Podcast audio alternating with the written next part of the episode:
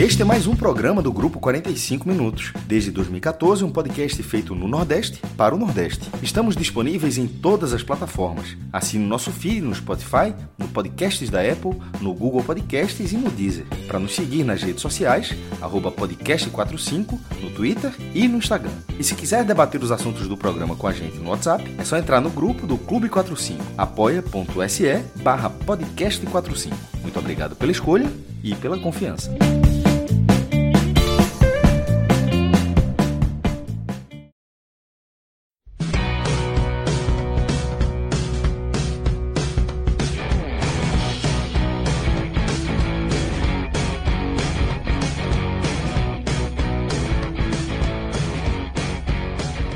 Olá, galera! Começando mais um telecast. Eu sou Celso Shigami e já estou aqui ao vivo nos canais do grupo 45 Minutos, no YouTube, na Twitch, Facebook, com os meus caríssimos Lula Bonfim e Fred Figueroa. Mas aqui é, no nosso programa, tá? Teremos também a companhia de outra galera que vai chegar para somar ao nosso debate para acrescentar suas visões a partir das pautas que discorreremos nesse telecast aqui, tá? É, programa no qual seremos obrigados a mais uma vez fugir do da nossa área de expertise, fugir da análise de futebol, fugir da análise da evolução, do próximo passo, se foi para frente, se foi um passo para trás, se o time marcou passo, se andou de lado. É isso que a gente está aqui para fazer, e eu acho que é para isso, inclusive, que vocês acompanham o nosso trabalho aqui é, no, nas plataformas ou nas redes sociais. Tá? É, mas, infelizmente, vez por outra, é, o nosso santuário, santuário aí da nossa rotina, da nossa paixão do futebol, que estou falando, ele é invadido aí por questões estrangeiras, alienígenas, na sua rotina. Né? Quando isso acontece de forma mais contundente, como foi o que a gente viu hoje, aquele atentado contra a delegação do Bahia na chegada à Arena Fonte Nova, para o confronto com o Sampaio Correia pela Copa do Nordeste, aquilo machuca cada um de nós, velho. Aquilo machuca não só o goleiro Danilo Fernandes, que por pouco não sofreu um acidente ainda mais grave que pudesse afetar de forma definitiva aí sua visão, comprometer sua carreira, ou seus outros companheiros que também saíram machucados, ou traumatizados com o que aconteceu. Aquilo fere cada um de nós, né? Que é apaixonado por futebol, que faz do futebol parte das nossas lembranças, parte da nossa rotina, parte da nossa esperança. E quando isso é maculado com algo como que a gente viu, né, que a gente acompanhou estarrecido, tristemente, com essa sensação de impotência, acho que é meio que isso. Pouquinho do torcedor que habita em cada um de nós, ele morre, sabe? Quando aquilo acontece. Então, deixa eu logo trazer os meus caros Lula Bonfim e Fred Figueroa para a gente falar sobre esse incidente lamentável. Acho que certamente está na medida certa se a gente chamar de atentado, né, Lula? Não, com certeza, o nome é esse mesmo. A gente tem que parar de, de usar de eufemismos para as coisas. Né? O que aconteceu foi realmente um atentado e, e, e poderia ter machucado mais gravemente é, é, os atletas do Bahia, profissionais de outras áreas do clube que estavam ali, é, é, roupeiro talvez, massagista, médico, enfim, profissionais que estão ali apenas trabalhando, como, como eu trabalho, como você trabalha, né? E, e, e por uma, uma coisa que eu não consigo admitir, eu não consigo tratar como natural o futebol, que é essa coisa de que no futebol pode tudo, o torcedor pode tudo, não há limites para o torcedor, né? É, isso é, resulta nesse tipo de coisa, nesse, nesse tipo de, de absurdo, né? Nesse tipo de crime que aconteceu hoje em Salvador, é, é, é, é nas, nas proximidades da Fonte Nova. Pois é. é Fred, é, vi brevemente uma reação sua ali no, nos nossos grupos, mas vi que você é, assimilou isso da mesma forma como eu, como todos nós, né? É um absurdo, incabível, para a gente dizer o mínimo, né, Fred? Celso, é, a gente acho que todos nós, né? Desde a madrugada de quarta para quinta, a gente passou o dia consumindo, né? Assustados, estarrecidos é, com as notícias que chegam da Europa, né? Do ataque violento, violentíssimo, né? Da Rússia à Ucrânia, que já deixou mais de 130 civis mortos. E a gente fica. Eu vi um, um, uma entrevista na Globo News de um cidadão ucraniano e ele né, passando ali a rotina dele, o dia a dia dele, as angústias, as aflições, o medo de viver numa guerra. E eu fiquei, porra, como deve ser viver né, dessa forma? Aí acontece isso aqui em Salvador à noite e a gente pensa que a gente vive nosso dia a dia é muito pior. É isso aí. Isso é o nosso dia a dia. Tá? É no assalto, é na violência, é no ônibus, é perdendo objetos, é perdendo pessoas, é perdendo pai, mãe, filho. É por todas as formas de violência que nos cercam. Viver no Brasil é viver e se deparar com violências de todas as cotidianas, formas, banais, estúpidas, brutais, tá? Semana, semanas atrás aqui em Pernambuco a gente teve um garoto de 9 anos assassinado dentro de casa por conflitos rurais, barra. Arrancado de debaixo da drogas, cama. Né? né? Então. Um, um, um... E é isso. E a gente tem somas, né? Pessoas mortas por, pela cor, pessoas mortas pelo sexo, pessoas mortas por opções. Esse é o nosso país. Essa é a nossa guerra. E a nossa guerra faz com que imbecis saiam de casa para fazer isso e se divertir. Porque acima de qualquer outra coisa,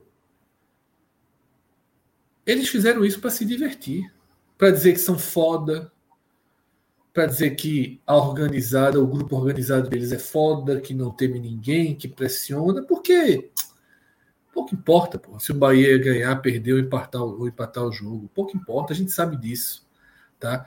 Quem cai na conversa de torcida organizada sabe? É, não por acaso, deixa para lá, não vou, não vou entrar nisso não. Mas é, eu vou entrar. Muitas vezes são perfis parecidos, como eu passei o dia vendo gente passando pano para a guerra na Rússia. Né? Porque assim, você lidar com grupos organizados como se fossem torcidas, como se fossem é, é, é organizações que pregam bem, que, que tem um. Sociais. Não são, não, é isso aí, porra. É isso aí. Organizadas são isso daí. Grupos organizados fazem isso. Grupos organizados arrancam uma privada e jogam na cabeça de desconhecidos. Tem um grupo de pessoas ali embaixo e o cara se dá o direito de jogar e saber que vai matar em quem pegar. O cara que jogou essas bombas no ônibus, ele queria ferir alguém. Não importa no mínimo, se é Belitani, que acho que nem estava dentro do ônibus, não importa se é Danilo Fernandes, se é Guto, se é o massagista que está ali lutando pelo emprego dele, pela vida, pela família, se é o assessor de comunicação, se é o roupeiro. Estão cagando e andando. Porque eles querem filmar, mostrar que são foda e impor essa cultura de violência absurda, essa barbárie tá? Que assim, eu eu é, não sei como é que o Bahia entrou em campo para jogar não, sabe? Não, não deveria ter jogado. O Bahia deveria ter perdido por WO para o Campinense. Também eu acho que assim, é, é, pro, pro Sampaio Correr. Eu, Fred, eu, se, eu, eu fosse, se eu fosse roteirista, eu acho que seria assim também. Agora, eu entendo também. Não, entendo, claro, Celso, claro, a, claro. A forma de claro. os jogadores darem a resposta mais legítima que eles podem dar. Porque também, de certa forma. Mas também é foda, Celso. Entendo... Tu sabe por quê? Porque quem fez está dizendo, ó, aí, ó, pressionou, ganhou. Deu certo. Isso, Exato. isso. Quem fez tá Vai alimentar isso. essa retórica. E não é só quem fez, não. Tem um bando de maluco, tem um bando de maluco que diz que é isso mesmo.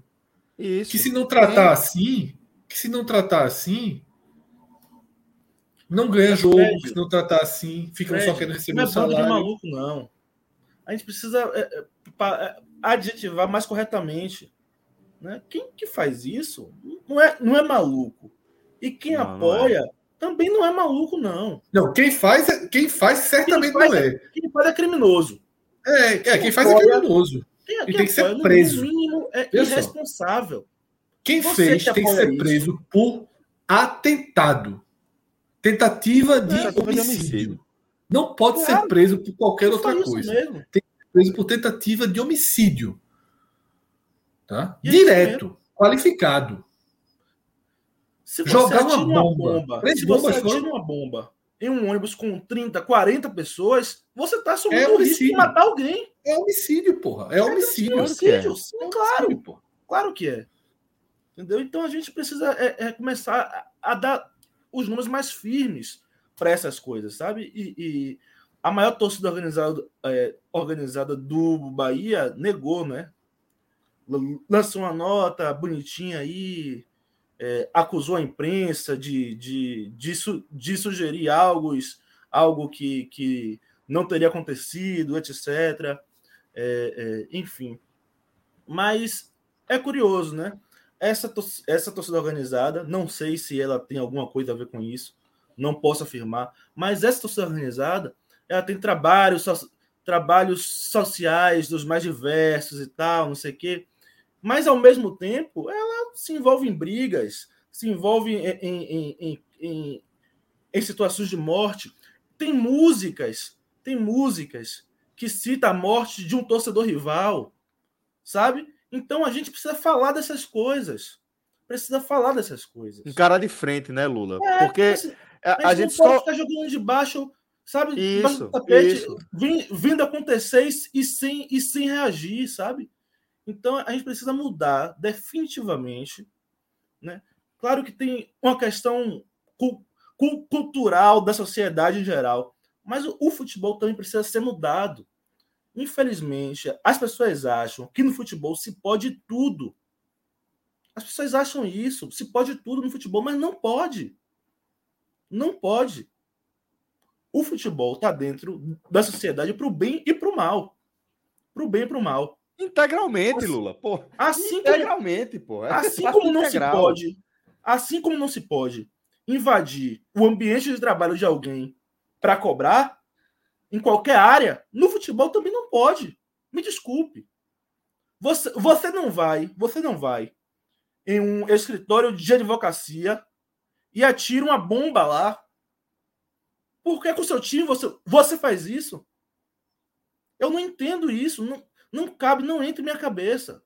Não entra e a justificativa de esses caras recebem salários que ninguém recebe é completamente absurda.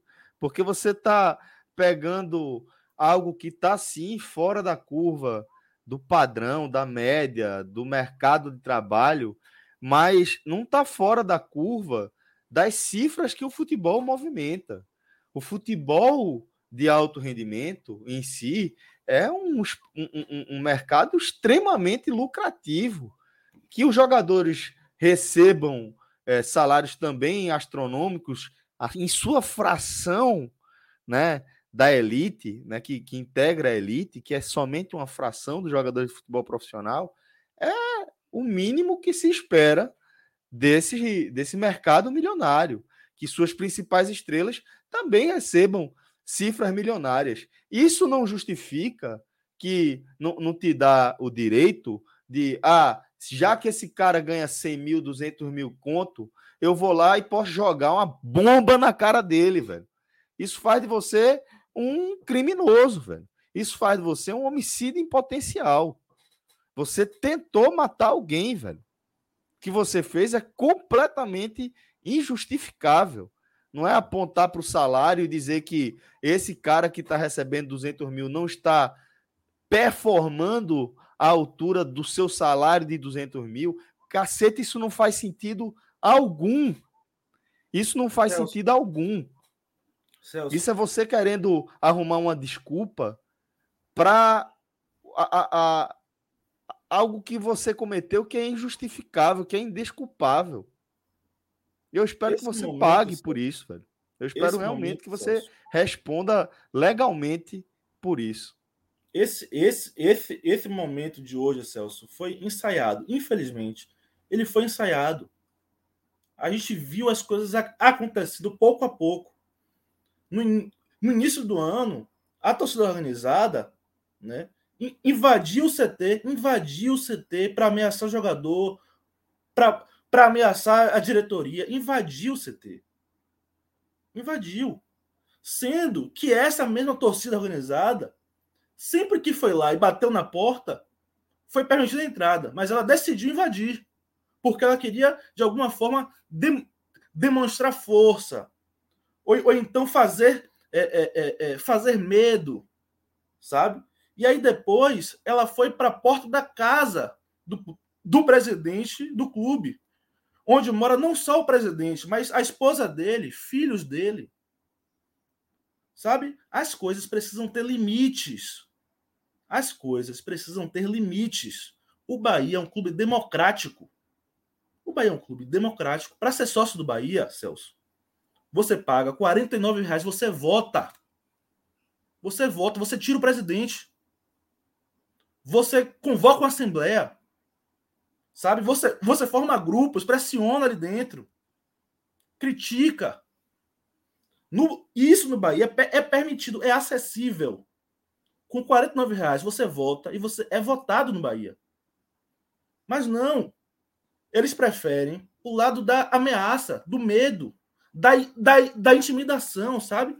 E muita gente passou pano para isso. Muita gente passou pano. É isso aí mesmo. Tem que ser assim. Não é assim, não. Não é assim, não. É preciso ter responsabilidade e respeito pelas pessoas, pelas famílias, pelos, pelos trabalhadores. Sabe? Não, isso não entra em minha cabeça. Enquanto a gente ficar, enquanto a gente ficar é, é, é, normatizando, é, tratando como coisas menores esse tipo de ato, a gente vai dar espaço para que algo maior, como hoje, uma bomba atirada em um ônibus aconteça. Sabe? Isso foi ensaiado, Celso. Isso foi ensaiado. Não foi do nada. Não aconteceu do nada. Uhum. Não aconteceu do nada. A gente precisa parar de normalizar essas coisas.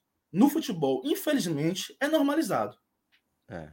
Agora, é, eu, dentro dessa, desse viés, desse braço que o nosso debate pegou, eu estava falando algo que agora Lula, no finzinho, trouxe de volta, que é a questão da intimidação. E aí, Fred, é onde é, eu entendo a decisão dos jogadores do grupo de jogar, né? Porque você está certíssimo, e foi por isso que a gente enveredou por esse braço, ao afirmar que para muita gente é, é, vai ser uma prova de que o que fez esse atentado, esse crime, é a coisa certa a ser feita quando seu time tá mal, porque os caras vão lá e ganham. Mas ao mesmo tempo, a gente tem que tentar entender o que levou os caras a, a entrar em campo e darem o melhor. É justamente não se deixar intimidar, né? É velho, você não vai mandar na forma como eu vou desempenhar o, a minha profissão. Eu vou lá e vou fazer o que eu tenho que fazer. Eu vou ser profissional, vou cumprir a minha parte aqui nesse contrato, tá? De trabalho e vou dar o melhor de mim e vencer o jogo. Acho que, que e, e eu tenho certeza, Fred, que vou, quando você disse que entendia, né, a decisão foi exatamente isso também que você estava fazendo referência, né? Que é, é natural que os jogadores e a comissão dê essa resposta, né? Isso, Celso. A gente sabe que, assim, é, teria graves consequências para o próprio clube, né? esportivas, financeiras, e que não resolveria o problema. Porque, repito, Celso, Lula é torcedor do Bahia. Cássio Cardoso é torcedor do Bahia. Aqui no chat a gente tem torcedores do Bahia, no grupo, assistindo nossos programas. Em Salvador tem milhões de torcedores do Bahia. Torcedores do Bahia. Não são criminosos, nem homicidas. São torcedores do Bahia. E os torcedores do Bahia é que seriam penalizados porque os criminosos são criminosos. O criminoso não está preocupado com Bahia. Ele está preocupado com posicionamento do seu grupo, das suas ideias, dos seus interesses. Bombardear um ônibus é se posicionar. Tá? Bombardear um ônibus é se posicionar. E realmente é por isso que os jogadores foram a campo. Porque Nada muda, Celso. Se os jogadores não fossem não fosse a Campos, o que não fosse a Campos, o que é que ia mudar? O Bahia estaria fora da Copa do Nordeste? Um joga, os jogadores e... de repente podiam ser punidos, comissão técnica, alguma coisa. É, e aí? E nada. E quem fez. Forma. Eu só espero que pelo menos a polícia consiga prender né? quem fez e quem participou diretamente e até indiretamente desse ato. Eu acho que assim não são torcedores. Não pode ser punição de torcida. Ah, não pisa mais na fonte nova. Ah, se for sócio, deixa. Pelo amor de Deus, pô, é cadeia. Exatamente. É cadeia, pô. Todas as vezes eu conto uma história. É, eu vou até precisar trocar aqui de equipamento, mas eu vou tentar rapidamente trocar essa contar essa história sobre torcida organizada. Sabe? É uma história não teve nada demais, não teve morte, não teve nada, mas para mim resume o quanto a capa de torcida organizada se transforma num escudo. Certa vez o esporte foi jogar na Paraíba, nem me lembro se com o Botafogo, né, clube de hoje. Aí o ônibus da torcida jovem, que na volta do jogo, né, parou em um posto ali entre Pernambuco e a Paraíba e saqueou a loja de conveniência no posto. E roubou a loja de conveniência no posto. Saquear é roubar. Concorda? Sim. Você ah. entrar na loja, levar todos os produtos, não querer pagar, é roubo é roubo. E a polícia conseguiu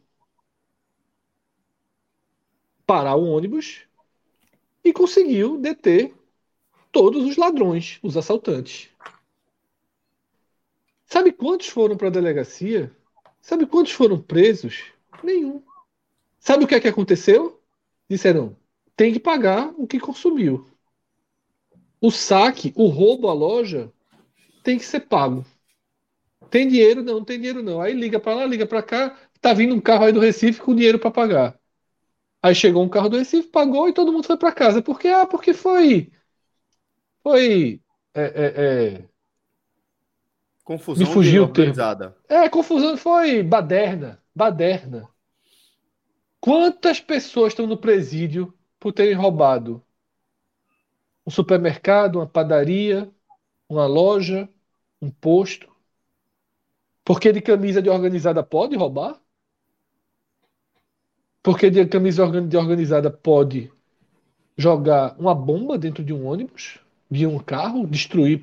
Pode? É, um, é a camisa que é uma camisa que tem autorização sinal verde, sinal verde para ser violenta, para ser violento. Porra, isso tem que acabar, porra. Isso tem que acabar. Sabe? Eu acho que existe. As pessoas têm que responder individualmente pelo crime, mas os grupos, se identificados, obviamente, se identificados, precisam também responder. Precisam também responder. Fala. Aqui, aqui em Salvador, esses grupos, nas arquibancadas, fazem o tempo todo apologia a crime, o tempo todo. Isso, isso é mesma história daqui. Nunca se puniu. É, é a mesma história no Brasil todo, vem, basicamente. Vem, vem com a gente, vem roubar, que você vai se amarrar. O outro canta roubar, cheirar, matar. Sabe? É, é isso que se canta nas arquibancadas. E matam, né? E matam. E matam. Se fosse, cantam matam. e matam. Cantam e matam. A gente sabe que mata. Sabe? Mas eles estão. Eles cometem um crime na cara e ninguém faz nada. Continuam indo para os estádios. É, é, é, às vezes é, são suspensos por não sei quantos jogos, não sei quantos, mas voltam, estão ali, o mesmo grupo. O mesmo grupo. Sabe? E é impressionante, é impressionante como essas coisas se repetem. É, é, é, já teve dirigente de organizada do Bahia sendo flagrado na capa do principal jornal de Salvador, botando base em uma briga em Feira de Santana. E ele continuou presidente muitos anos depois, fazendo tra trabalhos, trabalhos sociais diversos, defendendo a paz, na maior cara de pau. Sabe? E, e impressionante, é impressionante. Um outro depois dele foi preso porque é, é, é, é parou, parou no meio da estrada e agrediu um cidadão que estava com a camisa do Vitória. Eles desceram do ônibus na estrada para agredir um, um cidadão qualquer comum que estava andando na estrada com a camisa do Vitória. Sabe? E, e, e, e ele continuou presidente do, da, da torcida organizada. Essa torcida organizada, o, o Bahia é, é, apoiou, apoiou uma vaquinha deles no final do ano passado. Né? E eu fiquei, meu Deus do céu, o Bahia está apoiando a vaquinha deles. Não, não, é possível isso, não é possível, isso não é admissível. O Bahia não pode ter, o Bahia não pode ter relação direta com esse tipo de instituição. Aí, olha o que aconteceu. Cabe, e tem. E Exato. tem. É impressionante. É impressionante. Enfim. Bom, é, eu acho que também está suficiente o espaço que a gente está concedendo aqui a este tema, até porque precisamos aguardar os desdobramentos também. Né? O que é que vai acontecer com Danilo Fernandes? Será que vai seguir como atleta do clube? Né? Será que vão prender né, quem cometeu esse atentado aí. Então, é, acho que está de bom tamanho o espaço que a gente concedeu na abertura do nosso programa para falar de mais um, uma barbaridade que assombra o nosso futebol. Mas é, o fato é, Lula, que é, esse atentado ele está relacionado indiretamente com o jogo, o compromisso que o Bahia teve em seguida contra o Sampaio Correia, né? E é, já discorremos aqui sobre a decisão da comissão do elenco em manter a partida, em entrar em campo, jogar o jogo. Vocês já deram a opinião também de vocês. E eu queria saber, Lula, se houve um reflexo direto também entre o, o atentado que o elenco sofreu e o que se viu dentro de campo. É possível fazer esse paralelo? Como é que a gente constrói a, a história desse jogo que talvez tenha sido o melhor jogo do Bahia na temporada? Lu, você está no silencioso, meu querido. Para mim foi mesmo. Para mim foi o melhor jogo do Bahia na temporada. Isso, infelizmente, me, me preocupa, né? Pelo que a gente já falou aqui. Isso poder ser usado de alguma forma para defender esses atos bárbaros, bizarros que ocorreram antes do jogo. Mas o Bahia fez o seu melhor jogo na temporada. O Bahia foi melhor que o Sampaio o tempo todo, mesmo quando esteve com um jogador a menos.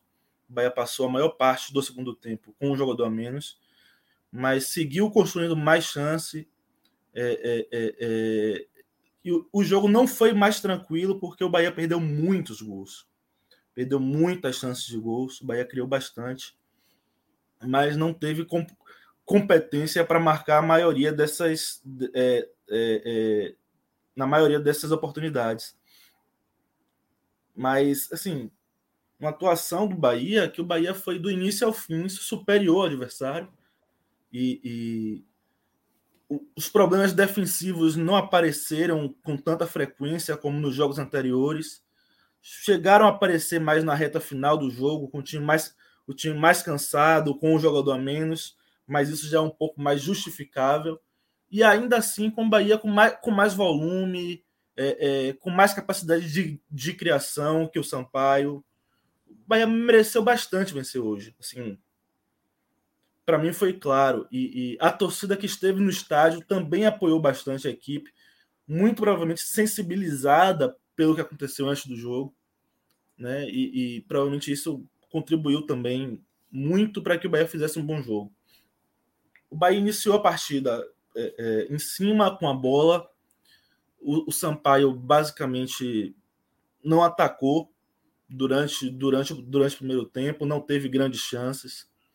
E, e, e o Bahia foi chegando mais perto, chegando, se aproximando, até conseguir é, é, é abrir o placar, né? Mas assim, mesmo antes disso, o Bahia perdeu chances chances claras de gol, chances claras que, que poderiam ter tornado o jogo mais fácil, mais tranquilo e, e, e, e alguns jogadores assim mais uma vez eu, eu, eu, queria pontuar isso, né? Marco Antônio esteve um pouco abaixo.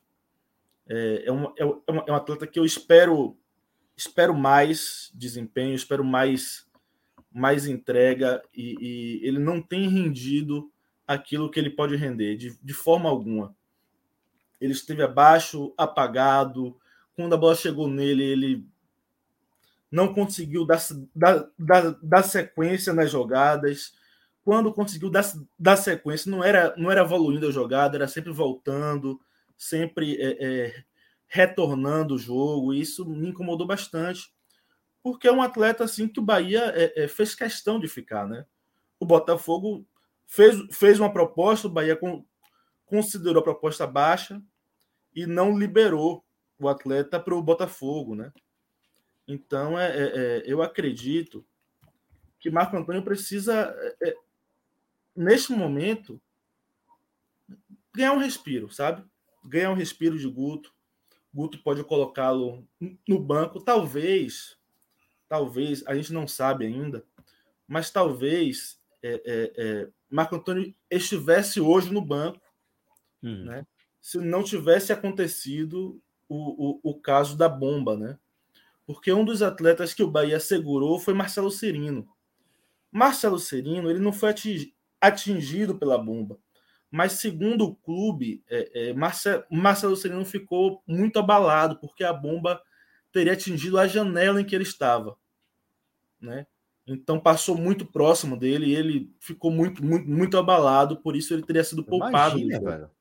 Imagina, é, pô. Teria sido poupado do jogo. E, e, e, é isso. Vocês chegaram a falar isso, né? Que, que alguns poderiam ter sido atingidos, outros não, mas que teriam ficado, é, é, ficado abalados, e foi isso realmente que aconteceu com Cirino, né? Ele não foi atingido, mas ficou, ficou abalado e o Bahia poupou o atleta, né? É, é, o Bahia não, não disse que ele seria o titular, mas é possível. Isso é, é uma leitura perfeitamente possível da situação de que, de que Serino pudesse ser, ser titular hoje diante de mais partidas em sequência de Marco Antônio, né?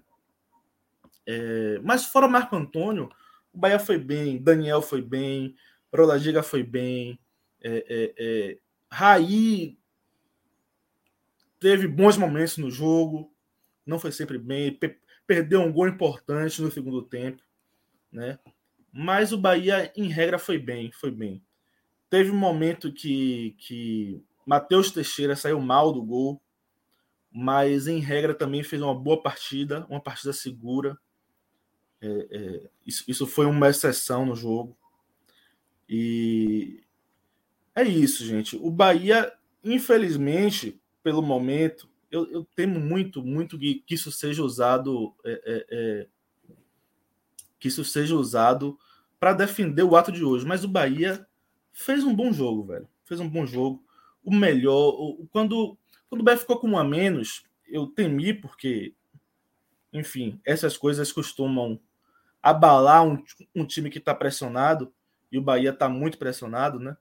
Mas o Bahia não esmoreceu hora nenhuma. Não esmoreceu hora nenhuma. Continuou melhor. Continuou construindo muitas chances de gol. E uhum. é, é, O, o gol só saiu aos, ao, depois dos 45 minutos, nos acréscimos, um gol de Diego, mais uma vez assim, decisivo. Minutos antes ele tinha tentado um, um gol. Impressionante como, como ele conseguiu é, vencer, eu diria, o desafio inicial, que é o momento mais difícil, né? Você estar exatamente à sombra é, do principal jogador do time das últimas temporadas, né? Um dos maiores artilheiros da, da história do, do Bahia aí. É, e ele conseguir é, dar uma resposta. Acho imediata, que eu, né? muito imediata. Talvez a gente não tenha ideia da relevância dessa resposta de Roda Liga pro não só para este elenco do Bahia, mas para o clube mesmo, em relação à a, a, sombra que um, uma a lacuna, né, que um jogador como Gilberto costuma deixar num clube de futebol, né? Sim, e assim, ele já tinha dado esses sinais, mas eram apenas sinais no ano passado, uhum. né? É, é, ele é. entrou em alguns jogos e, e, entrou bem, e quando ele, ele precisou ser, ser titular, ele marcou alguns gols, alguns gols muito bonitos, inclusive um de bicicleta. Né? Ele, ele tenta isso com alguma frequência, a bicicleta. E, e, eu percebo que ele não é, não é algo aleatório, é, é algo que ele está pronto para fazer sempre, sabe? Se a bola uhum. vier atrás, ele vai virar e tentar a bicicleta. Tem o faro.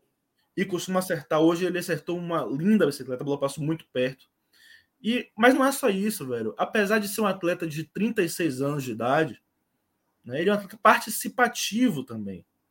Né? Uhum. Ele é participativo, ele, ele se oferece para se oferece para a tabela, né? E o Bahia fez, fez o primeiro gol em uma jogada dessas, né? Ele se ofereceu para a tabela com o Daniel aos 23 minutos do, do, do primeiro tempo.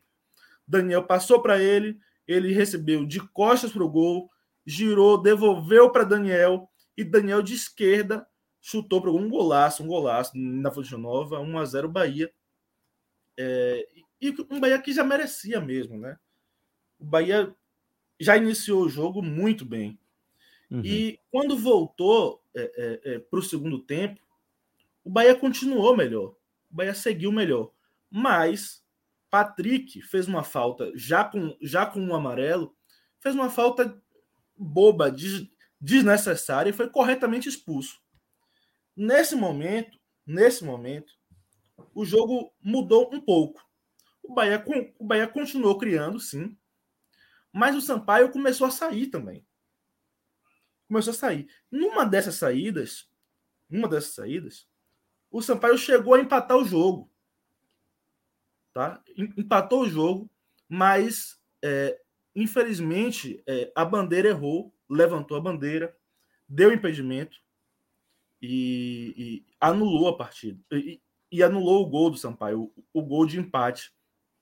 É, pouco tempo depois, o Bahia é, é, é voltou a, a pressionar e, e, criou chances e chegou na frente, mas o Sampaio volta e meia dava uma estocada que assustava, né?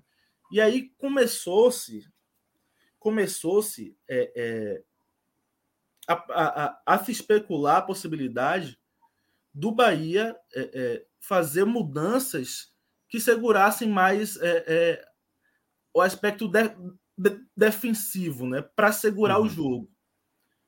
Só que Guto não fez exa exatamente isso, né? Não fez exatamente isso. Quando ele tirou é, Raí para colocar Luiz Henrique, ou para colocar Djalma, ele adiantou Luiz Henrique, levou Luiz Henrique para a ponta, e aí mais uma vez aquilo que eu sempre falo, né?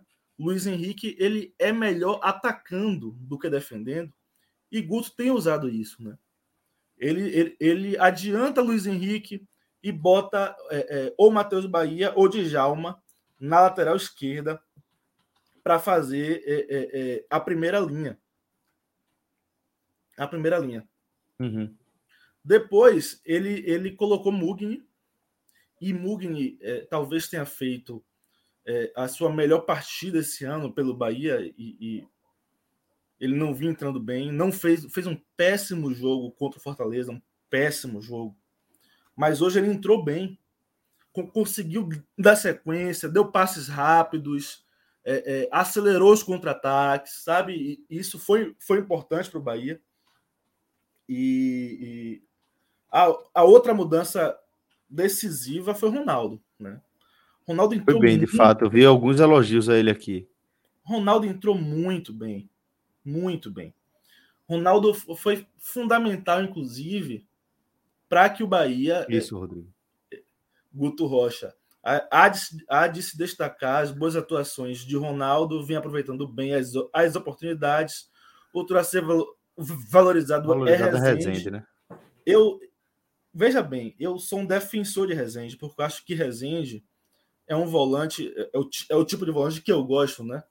E, e, isso já virou piada uma época, mas é o tal do box to box, né? É, é o cara que consegue é, é, defender uma área e ter ímpeto e velocidade e força para chegar na outra área e finalizar, né?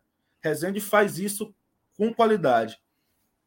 É, mas Ronaldo, Ronaldo hoje, ele foi aquele cara que não deixou o Bahia esmorecer mesmo com a menos, né? Ele deu vida ao ataque do Bahia. Perdeu muitos gols também, né? Se Ronaldo tivesse acertado é, é, é, duas das chances que ele teve, o jogo teria sido mais tranquilo, né? Ele, ele teve duas boas chances de botar a bola na rede, sacramentar o jogo, né? E, e, e, fazer o Bahia sair vencedor com mais tranquilidade hoje. Mas ele, ah. mas, mas, ele perdeu as chances e o Bahia é, é, foi depender de Roda Diego também no final do jogo. Para dar pra, tranquilidade, né? Para tranquilizar e tal. Fechar Mas assim, é, foi um jogo muito bom, apesar do Bahia ter sofrido pelo placar Lula, de 1 a 0 ó, Tem muita gente falando aqui do gol anulado do Sampaio. Eu sei que você mencionou, não sei se você uhum. mencionou aqui nessa análise que está no ar ou se você mencionou isso é, quando a gente estava fora do ar ainda. Eu, eu mencionei aqui também. Eu mencionei Foi, aqui né? também. Pronto. Foi é, mencionei. É, veja bem, esse gol do Sampaio é, é, foi totalmente legal. Para mim, não há dúvida. Mas teve um lance do Bahia também que estava legal e o Bandeira deu impedimento. Né? Não chegou a concluir em gol, mas estava legal. E veja bem, eu, eu tenho uma dificuldade assim de, de lances de, de arbitragem quando eles não são escandalosos, sabe? Quando eles não são escandalosos, eu acho que a gente. É, é, é, é e sem VAR, né, Lula? Porra, sem VAR é foda, velho. Futebol sem VAR é. Vai, Parece que a gente tá analisando a coisa do Mas, passado. Bem, eu, eu achei que o gol, o gol do Sampaio, ele era bem possível de se marcar sem VAR, viu? bem possível. Uhum. Porque, assim, é, é, é, tinha, claro, tinha um jogador à frente, mas esse não participou do lance. Esse não participou do lance. Tem um cruzamento na área, um primeiro dá uma casquinha para trás? No momento dessa casquinha, tem um jogador adiantado, mas o que recebe está atrás. Ele não está na mesma linha, ele não está não tá próximo, ele está claramente atrás, sabe? Claro que o lance é rápido e, e, e, na velocidade normal é outra história. É muito fácil eu falar com o lance parado, frisado ali, é muito fácil. Mas eu achei um, um impedimento assim com, com um grau de, de, de, de dificuldade médio para ok, sabe? Tipo, uhum. não era um grau de dificuldade alto, não. Mas Lula. a, a, superioridade, pra... a superioridade do Bahia foi tão grande, tão grande, que eu acho difícil é, é, falar disso. Bahia, em algum momento, teria feito o segundo gol, como acabou fazendo. Né? Isso foi algo assim é, é, é, é claro para mim durante o jogo. Lula, vamos passar aqui rapidamente também, porque ficou muito longo também já esse quadro, pelos destaques do jogo, só para a gente amarrar aqui a partida. Então, traz para mim de forma sintética quem foram os destaques dessa vitória, desse triunfo do Bahia. Destaques. Hoje, hoje tem uma boa quantidade de, de destaques, né? Eu tenho me especializado aqui em comentar derrotas do Bahia, né? É, é, Fred, tá ficando Fred com fama me, já. Me coloca no esparro, né? Sempre uma situação difícil. Mas hoje eu, eu dei a sorte do, de Foi Celso que fez a escala, não foi eu, não, viu? Se não, era Cardoso. Se não, é. Se não, Difícil, difícil, Ele que pediu, Fred. Ele já chegou pedindo, né? Quem vai fazer essa porra aqui sou eu. Do fim de semana, cara. Foi, porra. Tá ligado, não? É, é verdade, é verdade. É, no, no sábado, eu citei apenas Roda Diga como destaque positivo do Bahia e citei vários destaques negativos. Né? Uhum. Hoje eu vou inverter a situação. Eu vou citar uma boa quantidade de destaques positivos e uma quantidade pequena de destaques negativos.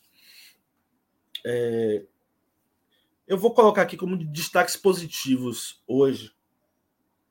É, Ronaldo entrou muito bem, ele é um atleta muito participativo, muito veloz, e, e ele é bom no mano a mano, sabe? E, e, ele se posiciona bem, ele só tem dificuldade com finalização.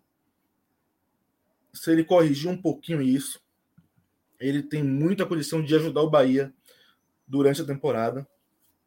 E, e, e eu acho que neste momento, eu acho que Ronaldo tem capacidade para já assumir a titularidade do, do Bahia, no lugar tá de Marco Antônio. passagem. É, tá pedindo passagem. É, é, o outro destaque, enquanto esteve em campo, foi muito bem. Ele precisou ser substituído quando quando Patrick foi expulso, mas ele foi bem. Daniel foi, foi o autor do primeiro gol do Bahia. E eu critiquei ele bastante nas primeiras partidas dele no ano mas ele já tem recuperado é é, é, é, é, o papel dele de organizador do Bahia, sabe, com passes rápidos. E isso é, isso é importante. O Bahia precisa dele para organizar o time. Fez uma, uma boa partida. Roda Diga fez uma boa partida. Repito, poderia ter feito um golaço de bicicleta. É, é, fez o gol decisivo que sacramentou o resultado em 2 a 0 e mais uma vez muito bem. É o melhor jogador do Bahia na, na temporada, com tranquilidade. Né? Tem, tem, se eu não me engano, sete gols já na temporada. E assim, tem uma preocupação aí que ele tem um contrato até o meio do ano, né? Mas eu soube. Eu já vi gente soube, dizendo aqui que cabe no vozão, viu? Mas, mas eu soube que ele tem cláusula de renovação automática né? Soube por um conselheiro do Bahia que ele tem cláusula de renovação automática e deve ficar até o final do ano. Então, talvez se o, se o Vozão quiser, tenha que desembolsar algum valor para o Bahia. É... Vamos lá, seguindo em frente. Três.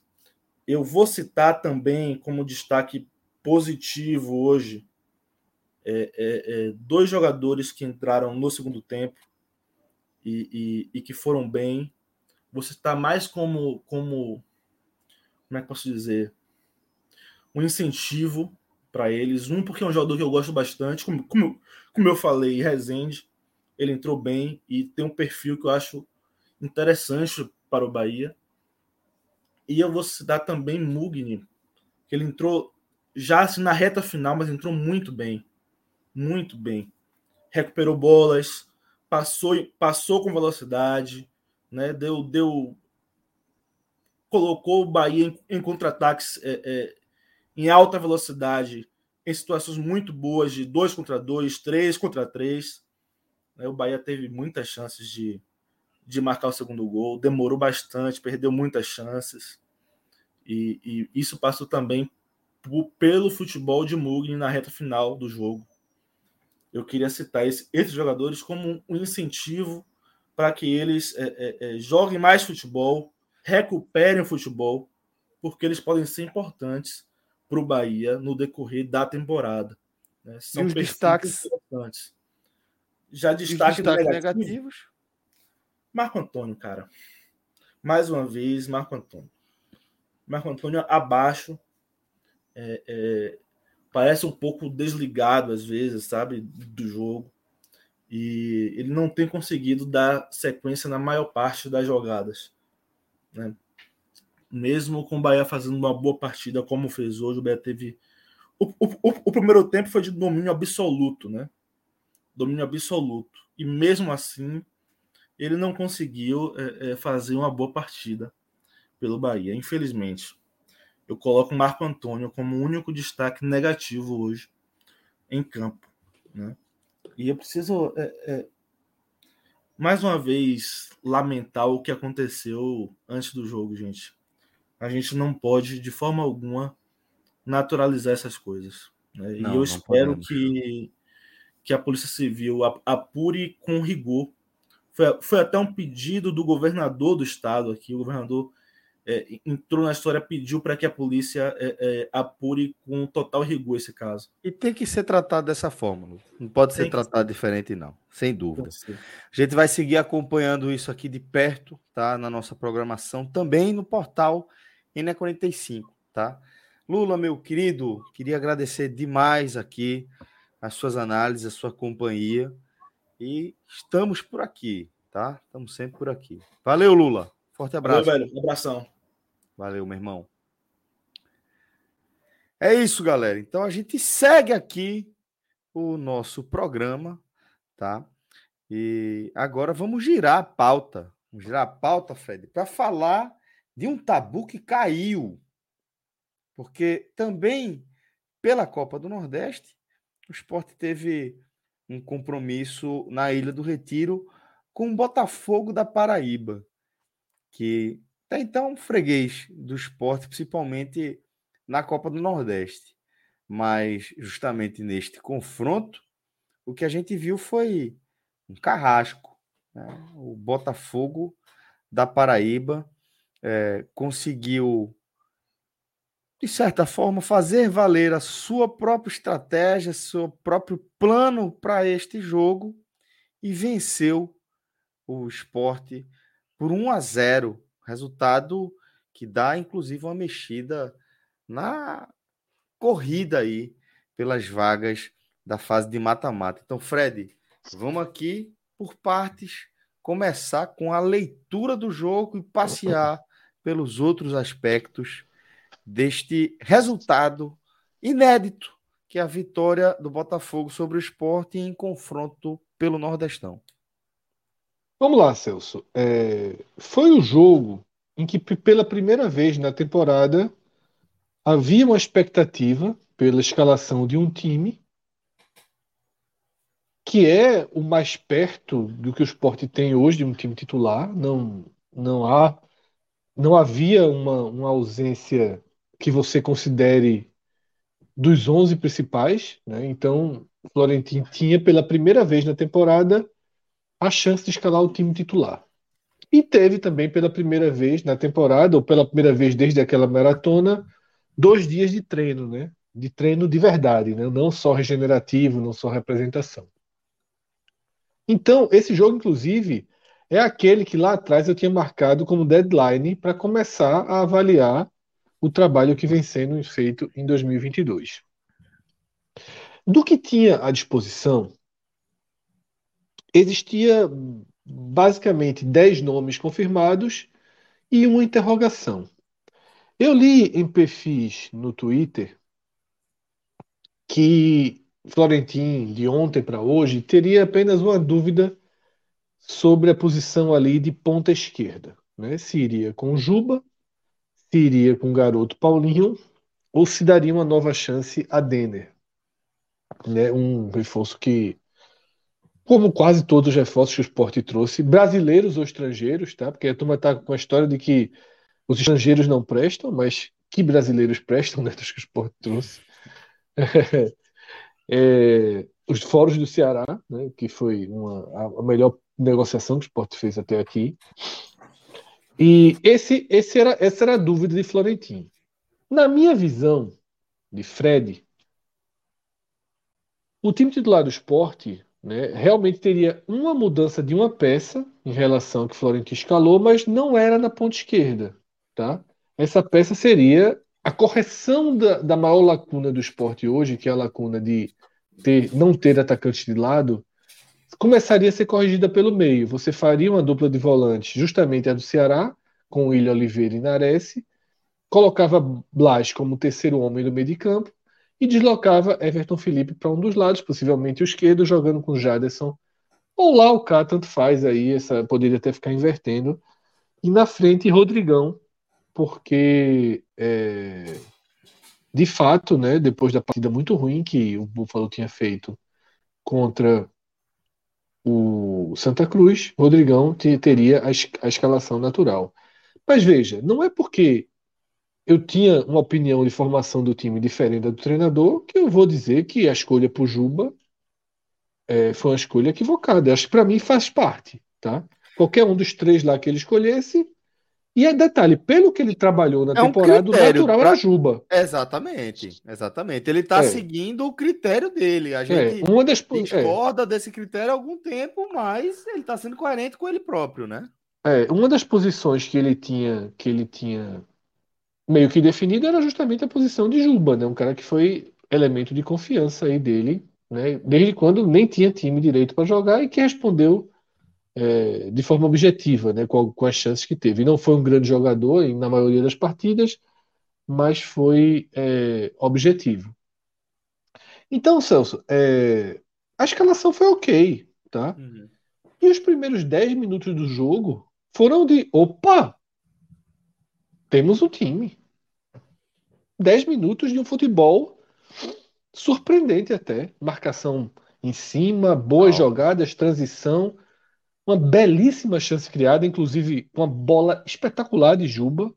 Deixa Rodrigão na cara do gol, o goleiro cai antes da jogada e Rodrigão bate de forma. O erro de, de Rodrigão nesse jogo é maior do que todos os erros de Búfalo no jogo anterior, tá? Sem dúvida, porra um erro absurdo, assim. Absurdo. absurdo. Eu acho que. Ele ficou constrangido única... no intervalo quando ele foi perguntado na transmissão, ele ficou constrangido. Ele falou em eu desequilibrei e tal. Eu acho que Fred, assim, sinceramente, até pelas outras imagens, é difícil você não atribuir ao peso, tá? É, é difícil você não atribuir a um jogador que não tá é, que no ápice. Gols, faz seus gols e perde esses gols, por isso que é um é. jogador desvalorizado no mercado e que aceita fazer um contrato de três meses, tá?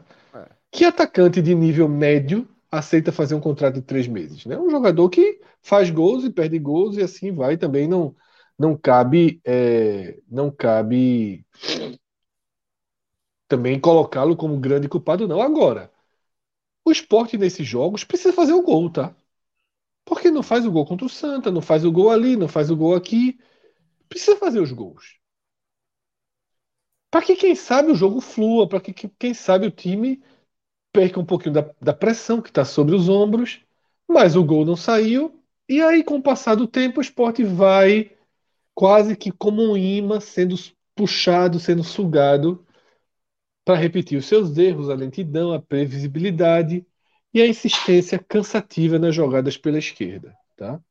É, antes Mano, do jogo. É um time, é um time é, penso, Fred. É impressionante, pô. É, antes do jogo, lá na redação do ENE 45, eu estava conversando com o Geraldo, né, que cobre o esporte para o ENE 45.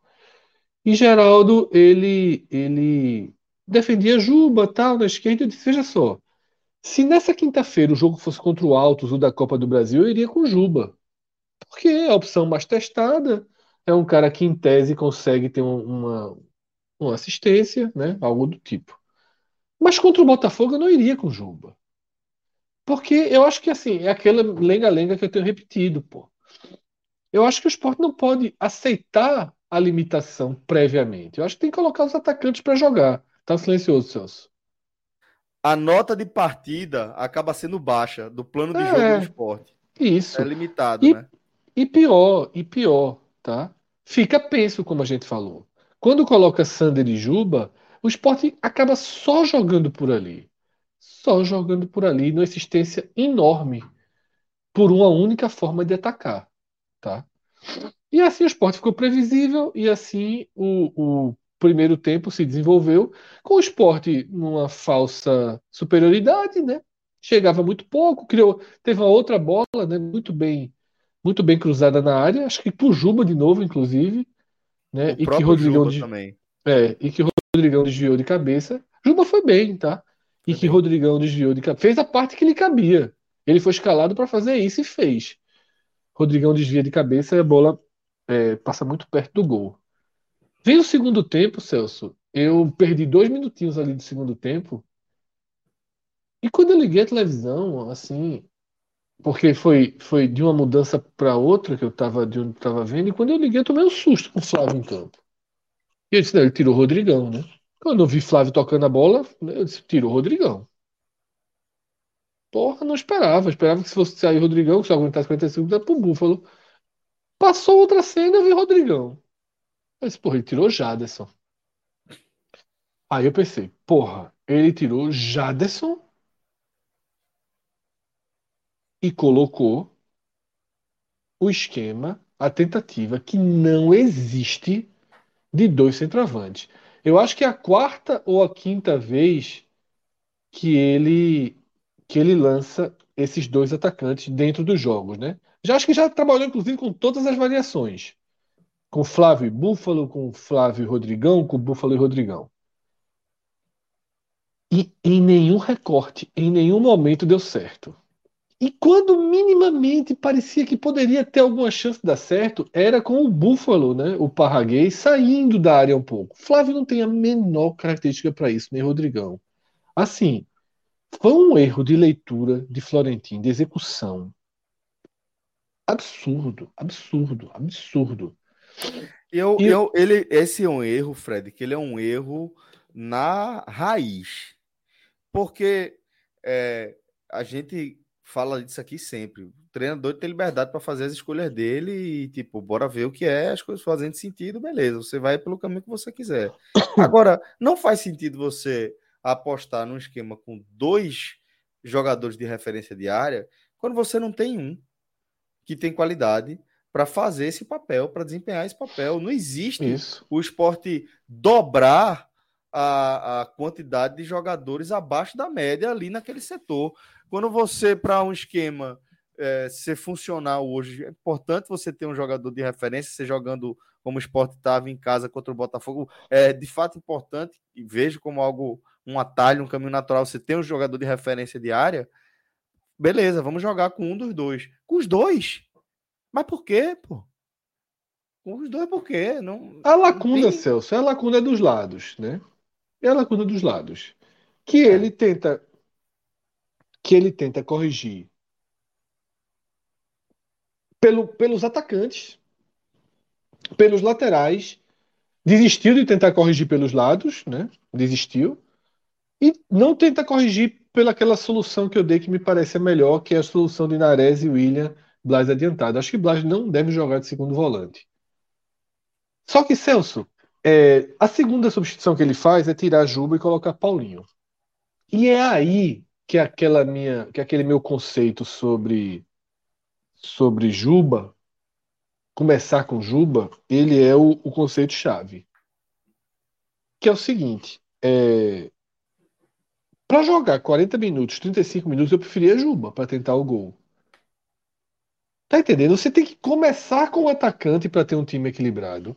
Se o time não está equilibrado, aí você lança a mão do que você tem. Tá? que para mim era muito melhor para o esporte tentar o gol, seja o primeiro gol para uma vitória ou depois o gol com empate, com o Juba. Porque ele é uma saída que não é ideal, mas é mais testada e mais eficiente e mais regular do que os que tem jogado. Eu não acho que Paulinho deve ser o titular. Eu não acho que Cristiano deve ser o titular. Eu não acho que Reiva Negas deve ser o titular. Eu não acho que Alanzinho deve ser o titular. Que Denner deve jogar por ali. Eu não acho isso. Eu só acho que eles têm que jogar. E o ponto de partida tem que ser com eles, e não com dois centroavantes, e não com a dobra Sander e Juba. Se tiver para ser uma dobra, eu prefiro a dobra do outro lado, que Everton tem uma característica de ponta melhor do que Juba. Everton, cara, tem jogado muito mal, tá? Nessa, nessa temporada, Everton lateral direito. Mas, é, é, ok, tava começando a melhorar, teve a lesão, voltou hoje. Mas se fosse para ter um lateral de ponta, o melhor é Everton, pô que foi muito melhor do que Juba quando acionado ali em 2020, aquela reta final ali com Jair Ventura. Foi muito bem Everton na ponta, mas muito bem. Muito melhor do que Juba jogou na ponta todas as vezes. Ah, Ezequiel é fraco? Sander também é. E pode colocar o Fábio Alemão. Se é para dobrar, eu prefiro dobrar lá. Sem brincadeira. Se é para dobrar um lado, eu prefiro dobrar o lado direito. tá?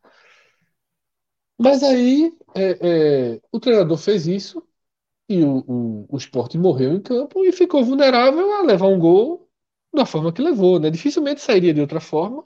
E o gol saiu, uma falha. Tava, esse, esse, esse gol foi amadurecendo, né? Desde o é... início do jogo, porque é, o Botafogo. É uma falta ali, um cruzamento aqui.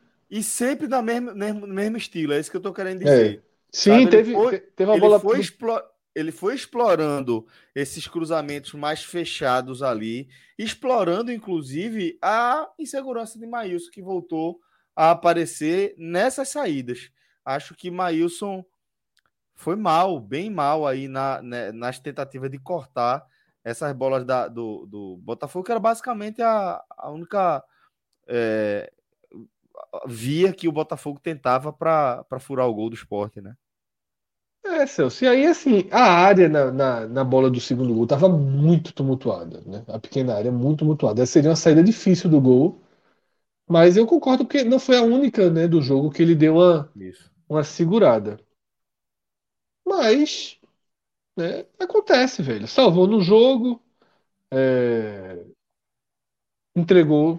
Acho que se entregou a falha. A falha que também foi de de Thierry, né? Que deixou o cara subir ali, a bola volta, ninguém corta. Gol normal, velho. Gol, gol de falha de, de, de goleiro, de falha de defesa. E aí o problema é que você leva o gol e você sabe que não vai empatar, que você não vai ter chance, que você não tem a iminência, porque o treinador já deixou tudo tão bagunçado naquele momento que não tem mais o que fazer. Tá tanta bagunça em campo. Porque assim, ele vai tirar Flávio? Deveria ter tirado. Ele tirou uma vez, com cinco minutos que ele entrou. Deveria ter tirado de novo. Tá? Deveria ter tirado de novo. Talvez não tenha não tirado tirou. justamente por ter tirado antes, né? É, ficou aquela bagunça. O que é que o Flávio acrescentaria? Ficou perdido no jogo, perdido. Muito ruim o trabalho, tá? Muito ruim a leitura e o trabalho e o trabalho de Florentin nesse jogo, tá? Então, é... errou, né? Não errou na escalação, mas errou ali desde a primeira substituição e, sobretudo, na primeira substituição. Tá? Foi. Bagunçou se muito, ele, volta, se ele, se ele não, né? é, se ele não coloca os dois centroavantes, ele teria chance de reorganizar até, até levando o gol, mas desorganizou de uma forma assim que era incorrigível e não tinha e não conseguiu mais corrigir. Tá? Erro grave dele, tá? É óbvio que é um erro grave dele. E aí a gente chega na questão florentina, que é uma sanha aí de parte da torcida. Eu acho engraçado que alguns torcedores seguem dizendo assim: o esporte perde o jogo, joga mal, os caras marcam assim. Pode criticar Florentino, Fred? Eu que deveria perguntar isso, né? Porque eu fui criticado durante boa parte da reta final de 2021 porque eu criticava Florentino. Não era nem criticava. Eu posso, eu, posso eu questionava, um... Celso. Eu questionava. Eu disse, porra, eu não tô achando isso tudo, não. O aproveitamento é o mesmo de closer. O time marca mal, já não marca do mesmo jeito. Não sei se vale a pena. Eu não sei o quanto é o fato dele ficar ali na, na arquibancada comemorando o gol. Eu nunca vi em Florentim essa grande empolgação que grande parte da torcida viu. Mas também não vi grandes problemas, Celso. Também não vi grandes problemas. Por isso, eu fui favorável à renovação. E eu lembro quando renovou, o meu argumento de quando renovou foi assim: eu nem tenho tanta convicção, mas seria muito importante para o esporte começar um ano com um treinador que está nos braços da torcida, com um treinador que vai poder jogar mal, que vai poder perder e não será questionado. Grande ilusão minha, né? Jogou mal, perdeu, e foi questionado, tá? Muito antes da hora.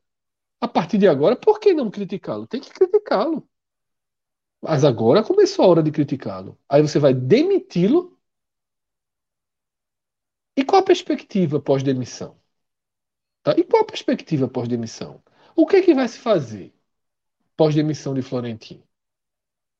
Vai devolver Raiva Denner, Ezequiel, porque não só falam os, os estrangeiros. Eu vou começar pelos brasileiros. Vai devolver Denner, Ezequiel, é, Jaderson, Cristiano. Vai devolver esse pessoal? Foi ele que mandou trazer Ezequiel? Ele mandou trazer, vamos botar na conta dele, Raiva Negas, muito mal. o volante, que nem ele bota para jogar, o Watson. O atacante, Buffalo. Contratação bem ok, o cara tava ali jogando, colo-colo. E Blas, que foi uma boa contratação. Né? Boa contratação. Melhor, a melhor contratação do esporte, tirando os dois jogadores do Ceará, que eu acho que eles são a base ali de sustentação para esse time né? O, o, William, o William Oliveira e, e Nares, né? Tem que jogar, pô, já passou da hora, já tá. Depois de hoje não tem mais o que discutir. Então, é, é, é... Ô, Fred. Florentin é assim.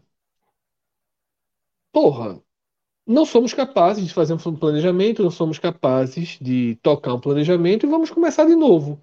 Vamos começar de novo sexta-feira, antes de dois jogos fundamentais para sobreviver na própria Copa do Nordeste, porque a classificação do esporte agora está em risco.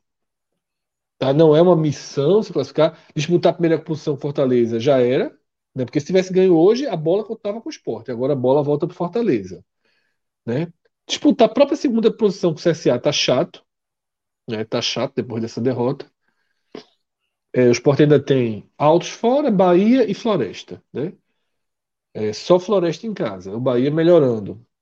Não sei, tá? É, acho até que o Esporte classifica. Mas. É, acho até que o Esporte classifica, mas. Passando em terceiro ou quarto, e aí vai jogar as quartas de final em Maceió ou Fortaleza, já não é mais favorito, já não seria favorito com Fortaleza em canto nenhum. Com o CSA na ilha poderia ser, já vai ter torcida liberada, certamente em março. Outro desenho tá? E depois o jogo da Copa do Brasil. Então, assim, é... corre risco de ser eliminado da Copa do Nordeste da Copa do Brasil o Flamengo? Corre, claro que corre. Mas o Náutico mudou de treinador e foi e voou aí. Tomou 3 a 0 3 a 1 do, do CSA com um goleiro só de titular e o resto time todo reserva e perdeu do Tocantinópolis. Tá aí a troca. Vamos trocar? Vamos fazer um treinador estrear quando? Quarta-feira na Copa do Brasil? É isso? Ou vamos deixar o cara que foi positivo ano passado tentar treinar e tentar fazer o time jogar? Qual é a escolha? E aí, pensar, né, é, é, é, e aí muita gente, muita gente é, aqui no chat pergunta ah, que João Vitor acabou de dar informação de bastidor que ele pode cair, pode derrubar muita gente. E é isso que é para fazer? Não sei se é isso que é para fazer. Tem uma coisa, Fred, time, que eu acho que. O time que está que quebrado têm... financeiramente, é isso que vai fazer? Aí tem aqui, Fred, o que é que tu acha de Lisca? Acho muito bom o treinador. Ganha três vezes o que Florentino ganha. Aí o time que está quebrado agora pode ter um treinador de mais de 200 mil? Não vai ser Lisca, vai ser Alan Al, vai ser um treinador de 90 mil, de 80, de 70, de 100. Vai. Ou seja, ou vai começar a, a, a, a gastar o que não tem. Exato. Não vai, né? Então, assim. É...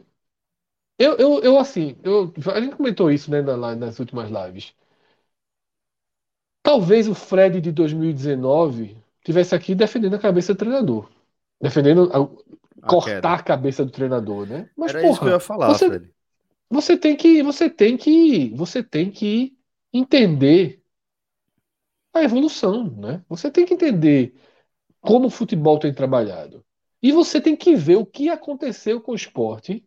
E aí sim, com dois treinadores que esses aí eu era grande defensor. Guto em 2020, um crime, um crime terem demitido o Guto. E eu acho que até eu na época, ainda endossava. Eu falei 2019, mas eu acho que eu disse, ó, ficou difícil para Guto mesmo. Tá? E Jair Ventura, no passado, sem nem time para botar em campo. Tá? O esporte, eu acho que dificilmente teria sido rebaixado se deixasse Jair Ventura fazer o trabalho do início ao fim. Mas preferiu um fato novo, chegando no aperreio. Mas preferiu mexer, preferiu deixar tudo cabeça para baixo, preferiu contratar, preferiu... É porque a galera não está entendendo é, a gente já falou disso aqui, a dificuldade das pessoas de, de enxergarem o, o, padrão. E o padrão aqui não é, é, é, defender Guto, ou defender Loser, ou defender é, Jair ou defender Florentino. É, é, é isso que as pessoas não estão entendendo. Né? O que a gente passou a defender de forma cada vez mais clara e rotineira ao longo do 45 minutos foi a estabilidade. Não é o trabalho de A, B ou C. É a, o desenvolvimento lógico e, e, orgânico de um trabalho de um treinador que está chegando num clube, né? É, como o Fred falou aí, eu fui contra a demissão de, de Guto. Eu já gostava muito do trabalho de Guto. Eu defendi que era uma loucura o ambiente que estava se criando em torno do esporte ali na Ilha do Retiro ao longo daquela campanha da Série B, o acesso mais tranquilo da história do esporte. E eu sem entender o que, é que a galera estava esperando ali. Num ano em que era crucial, em que o esporte é, moveu até o que não, não, tinha condições de mover para montar um time competitivo, porque sabia que tinha aquela bala de prata para tentar um bate e volta. Conseguiu de forma antecipada e demitir um treinador por um começo titubeante de temporada que a gente está vendo ser comum em todas as praças de futebol, independentemente do tamanho do investimento que se faça no clube.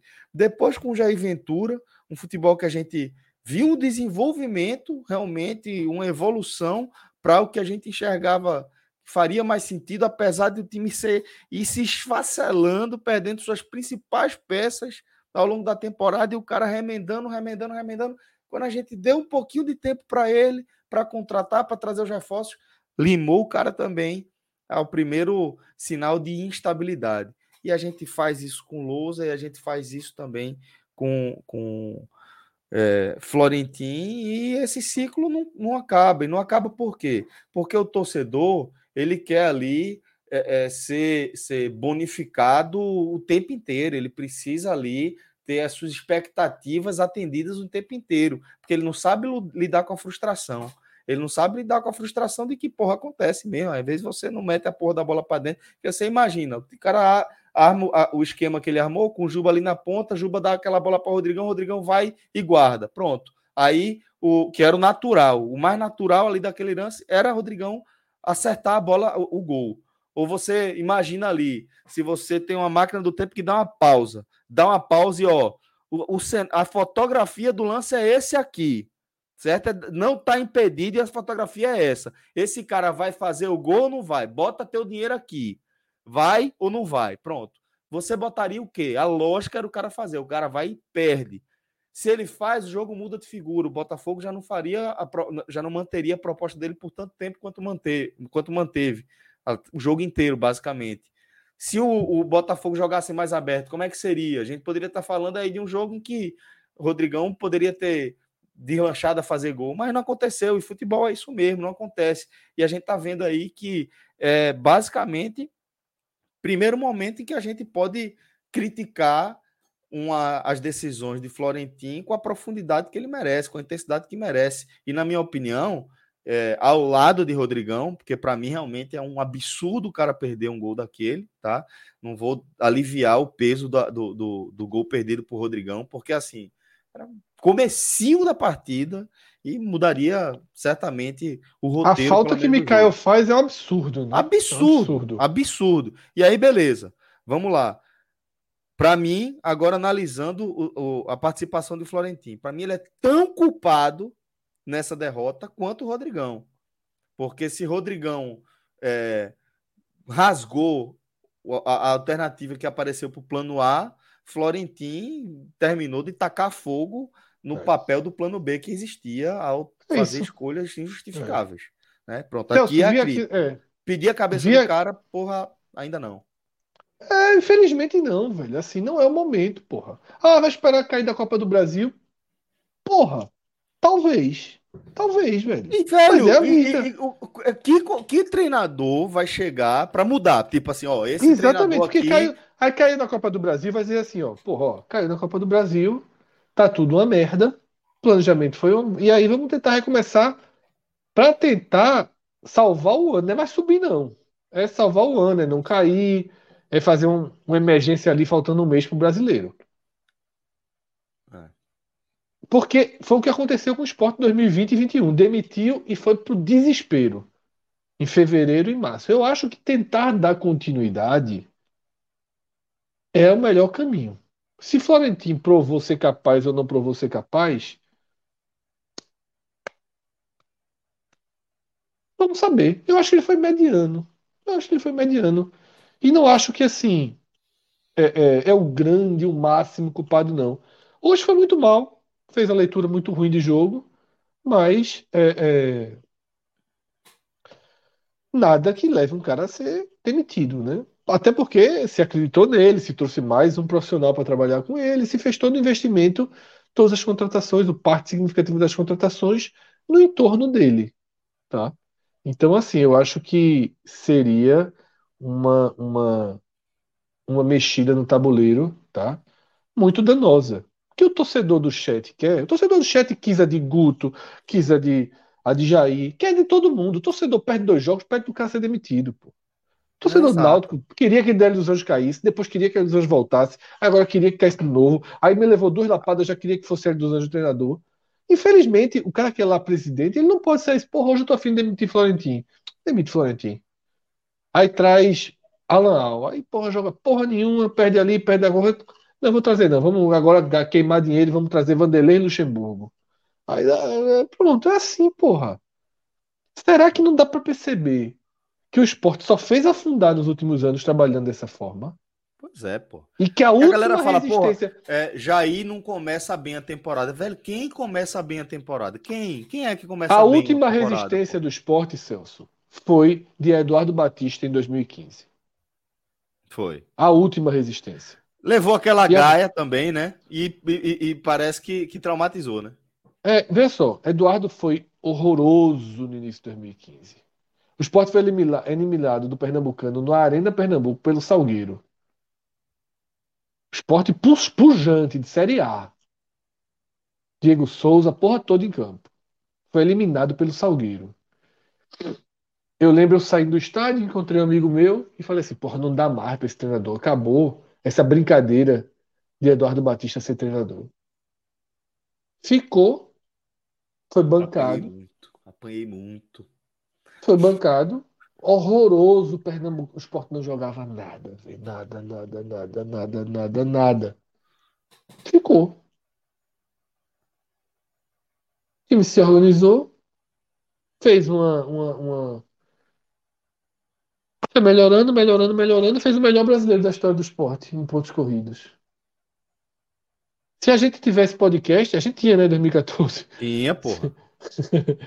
apanhei muito, chat, Fred. Eu, eu, quis dizer isso. Se tivesse chat aqui, ah, a galera sim. comentando do lado, era aqui, ó. É um bosta. Como é que é eliminado Salgueiro em casa, com elenco de 3 milhões, de 2 milhões, com Diego. Como é que é? Não sabe conduzir o time, é menor. Esses seriam os mesmos comentários, porra.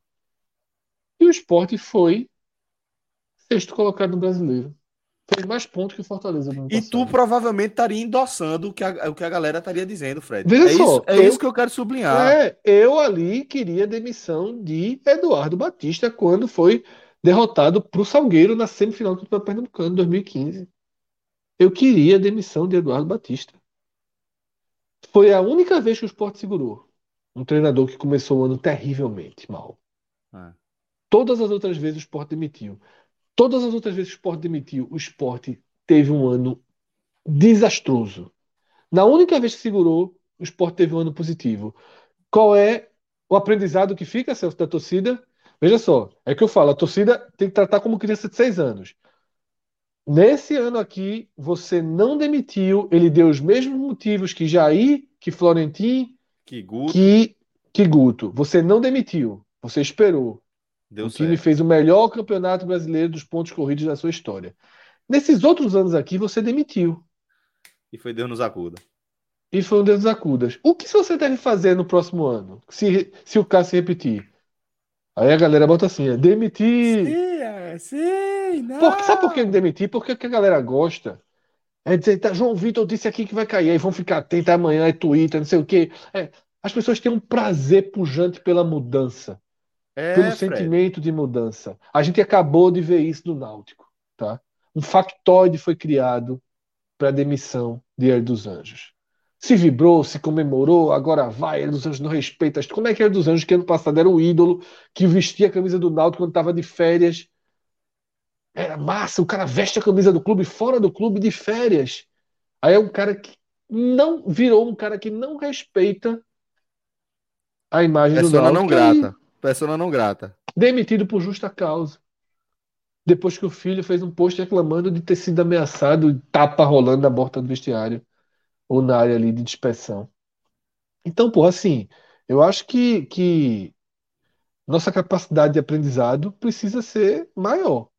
Tá? Eu acho que a nossa capacidade de, de aprendizado precisa ser maior. Júnior Santos está aqui dizendo, dos Anjos é mais treinador que Florentino. Não conseguiu fazer o Paysandu subir da Série C. Aí esse cara serve.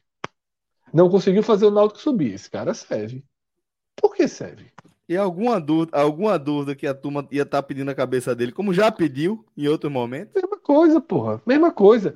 Que todo mundo, veja só, eu não conheço o Twitter de todo mundo, mas eu digo, eu, não, eu vou entrar ali no perfil do esporte, não digo que o esporte é no seu Florentino, a renovação.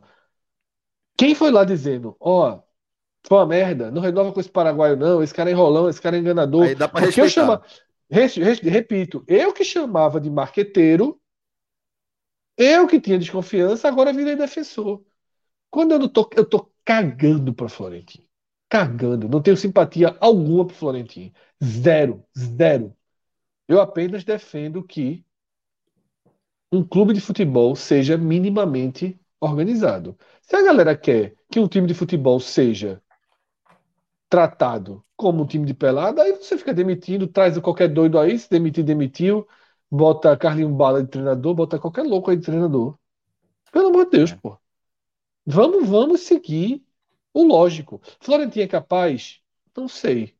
Daqui para quarta-feira, eu acho que dificilmente alguém será melhor do que ele para comandar o time nos dois jogos contra o Altos. Espero, inclusive, que ele arme o esporte ali, modelo Ceará. Não precisa ser tão defensivo, mas um time mais defensivo, um time para deixar o alto se abrir um pouquinho. É, mas deixa eu fazer o seguinte: aproveitar que, que Fred caiu, já vou trazer Thiago Minhoca e sua viola. Tá? Trocou já tá ali atrás. O, pano, o pano de fundo. Tô aqui com um novo visual aqui, novo, novo layout aqui. Gostei. Outro ângulo. Gostei. Gostei, a mesa gostei. chegou, a mesa que vocês acharam que era outra coisa, a mesa está aqui na frente aqui. Olha aí, pô, olha aí. Fred, meu caro, é, Minhoca já estava aqui nos bastidores, enquanto sua conexão estava instável, a gente trouxe ele, mas por favor, conclua, que a gente vai também. Não, é, essa história de Florentino é isso mesmo. A meninada aí do chat acha que eu tô falando merda, e eu vou continuar falando merda, porque eu não vou mudar de opinião, porque a turma acha que todo treinador tem que ser demitido. Melhores e piores, Celso, tá? Melhores e piores. Melhores e piores. Piores para começar, né? Obviamente. Ô, porque... ô Fred, eu posso, dizer, eu posso só fazer um rápido comentário que vê você assim bravo. Tô bravo, tá não. De... Não, pô. Ah, menino... Tô bravo com os caras, mas mesmo. Rapaz. Mas deixa, deixa eu dizer que eu quero dizer. Eu assim, larguei o jogo e fui pro BBB em 30 segundos. Que... Eu quero dizer o seguinte: que vê você assim, por estar tá defendendo a estabilidade, faz com que lá do frio do Canadá, Rafael, Rafael brasileiro é. esteja rindo junto comigo. É. Junto comigo. Fomos. É, é, entramos em algumas discussões acaloradas aí com você e com o João, principalmente, e o mais também. Não, João, pelo amor de Deus, João, se é Florentino Timba com esse, com esse futebolzinho aí, pelo amor de Deus. Não, não tinha nem, nem renovado. Mas vamos lá. O homem já, o homem já estava em Assunção. Já. E, e, ele, e, ele, e ele estaria aqui indicando. Como é o nome do, do, do padre? Pela terceira vez. É o cara que João mais pediu para ser demitido para voltar pro Náutico. O grandão, amigo de Tite, pô. Como é o nome dele? Porra, velho. Dalpozo. Dalpozo. Gilmar Dalpozo. João, João, a primeira passagem de Dalpozo, João definiu Dalpozo como diarreia mental. Oito meses depois, rapaz, tem que trazer Dalpozo. O nome é Dalpozo. Imagina, imagina se ele chama a contratação de, de Voivoda, não de desnecessária, mas é. de diarreia mental. Imagina, velho. Ô, ô, Celso, se eu fizer uma enquete agora na, na, na, coisa, Luxemburgo Amanhã chegando, ou permanência de Florentino, dá 90 a 10. Dá, dá não, vai dar 95, 5 e olhe, olhe. Pra, pra Luxemburgo chegar amanhã, 7 horas da manhã. Luxemburgo tá assistindo é. o jogo do Náutico lá no Tocantins. Chega, chega ele e diz um pior, diz um pior, diz um pior, um pior, um pior, um pior. Já em Ventura que a turma mandou Leão, tirar. Leão, Leão. Não, já, Leão até o abraço. Leão com 90 anos eu abraço. é, Fred. Vai te arrombar, Fred. Olha, Jair Ventura, Jair Ventura, que a turma odeia Jair Ventura. Tu odeia Jair Ventura. Fechado, Jair Ventura, Ventura, amanhã, ou dá uma chancinha falando, turma que é Jair Ventura. Total. Diz outro, diz Total. outro doido aí, qualquer. Mas, meu irmão, Louser. Louser tá na Série A, viu? Louser. Vou fazer uma pergunta que eu posso deixar no encruzilhada. Posso? Diz aí. Da, Dudu? Dado. Dado. Tá bem, né? Dado. Veja só, eu não traria ninguém, não, tá? Se Florentino for demitido, aí você. O cara sugeriu Milton Cruz aqui. Milton Cruz sabe nem treinar um time de futebol. É isso que eu tô dizendo. Tá brincando ou tá dando. Eu acho que ele tá fazendo piada, né? Eu acho que Milton Cruz é, é sugestão de piada. Dudu, eu acho Dudu, que foi piada. Eu que não entendi. Fred. Eu que não entendi. Dudu. Dudu, hoje eu não discutiria nenhum nome. Tá? Eu não vou sugerir nenhum nome, não. Eu tô dizendo que na internet, se fizer enquete, qualquer louco desse que a gente falou aqui, bom ou ruim, detalhe, eu tô dizendo louco que a torcida não gosta. Jair Ventura eu gosto.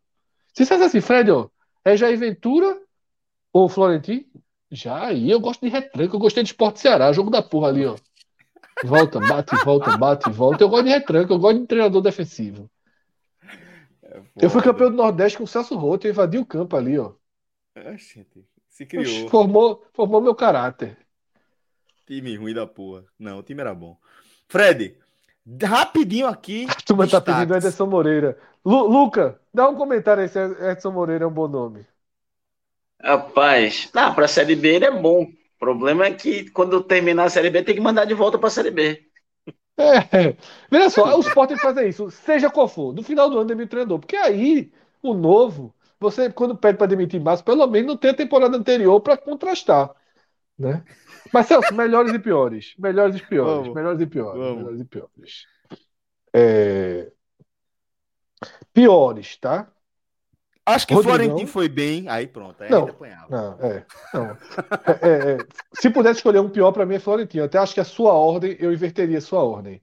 Eu hum. acho que uhum. ele foi mais nocivo do que do que Rodrigão. Mas o esporte não pode todo jogo ter atacante perdendo pênalti. Pô.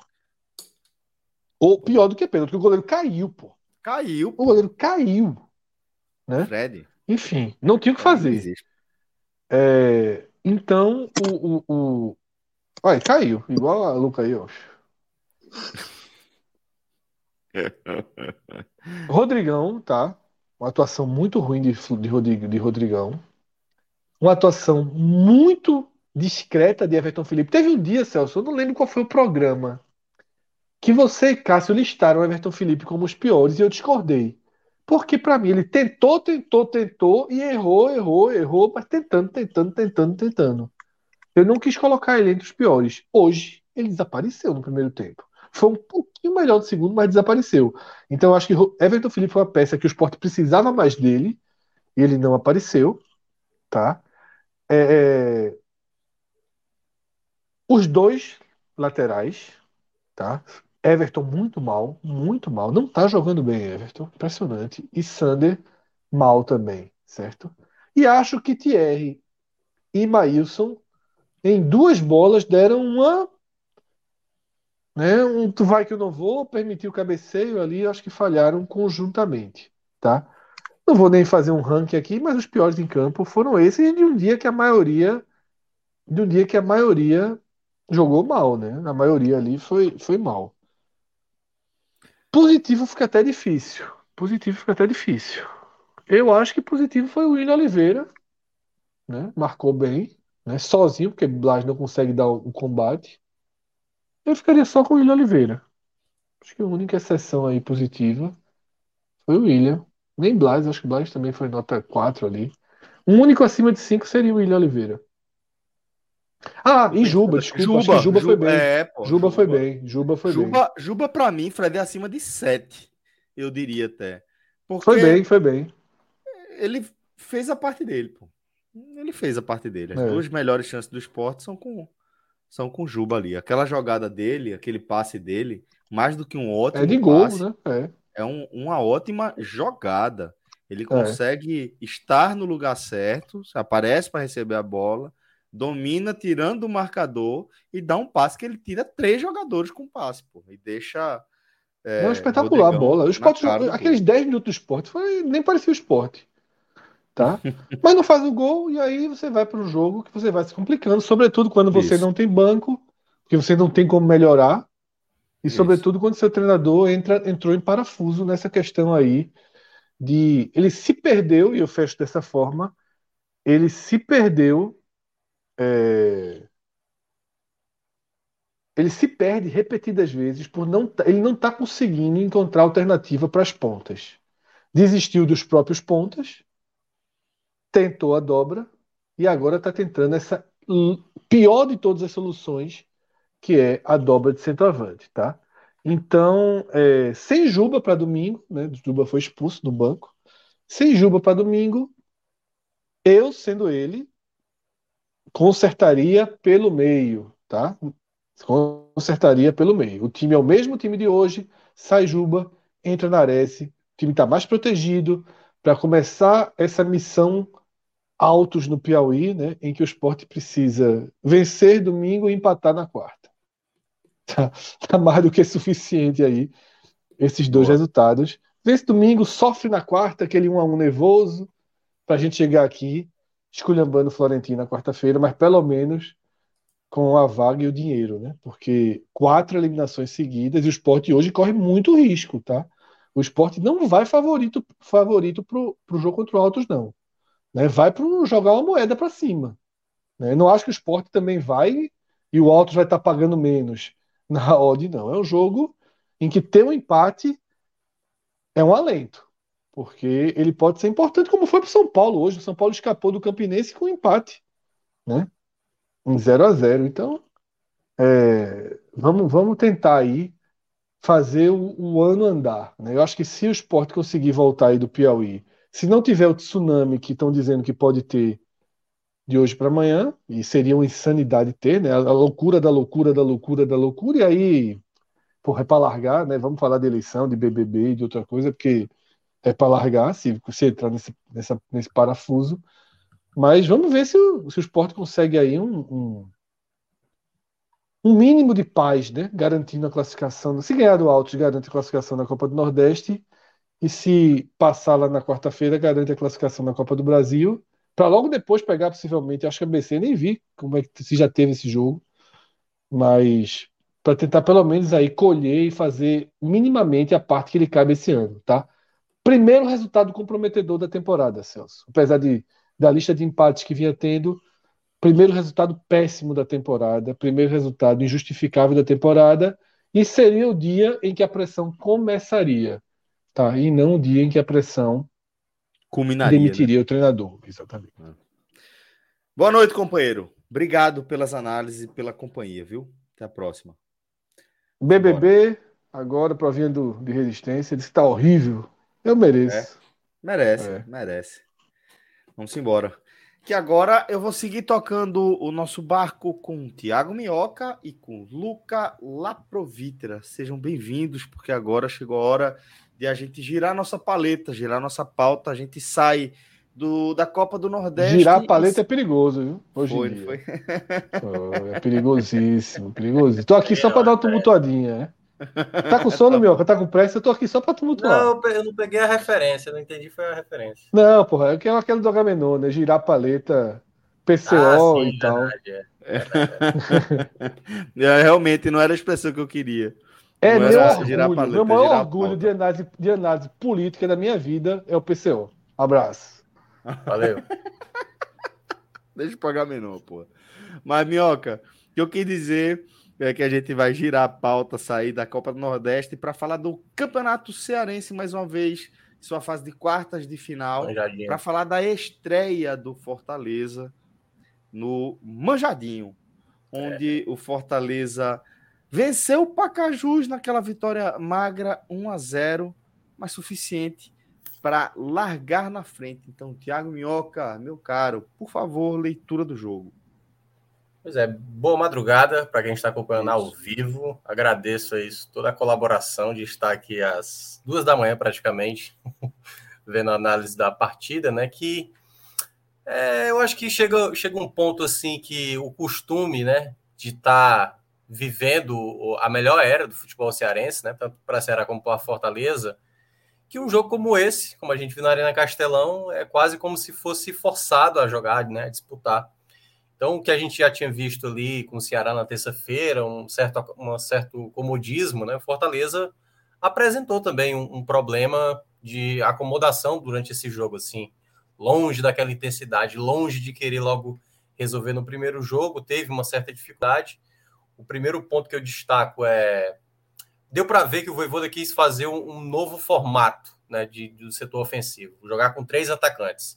Então, no primeiro tempo, deu para ver o Romarinho aberto na esquerda, o Moisés aberto na direita, o Romero ali centralizado, e é algo que já tem me incomodado, é, isso partindo, e o Luca pode falar isso daqui a pouco, sobre essa. essa eu, eu entendo a lógica da, da insistência das pessoas, mas eu acho um risco desnecessário.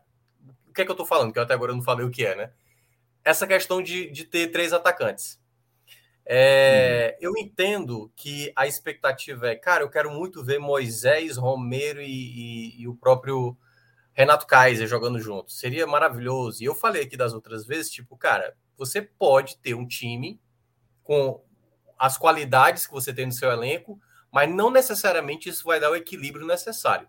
Então, a gente até falou aqui da outra vez, eu cheguei a citar, e até tinha perguntado isso para o Lucas, né, sobre essa questão do Lucas Lima, às vezes voltar e, e no jogo passado o Ronald até ficar mais adiantado, isso na, na, sistemática ali de criação do Fortaleza era um problema às vezes, que o time não tinha tanta criação como era com o Ederson, até mesmo com o próprio Vargas em um determinado momento.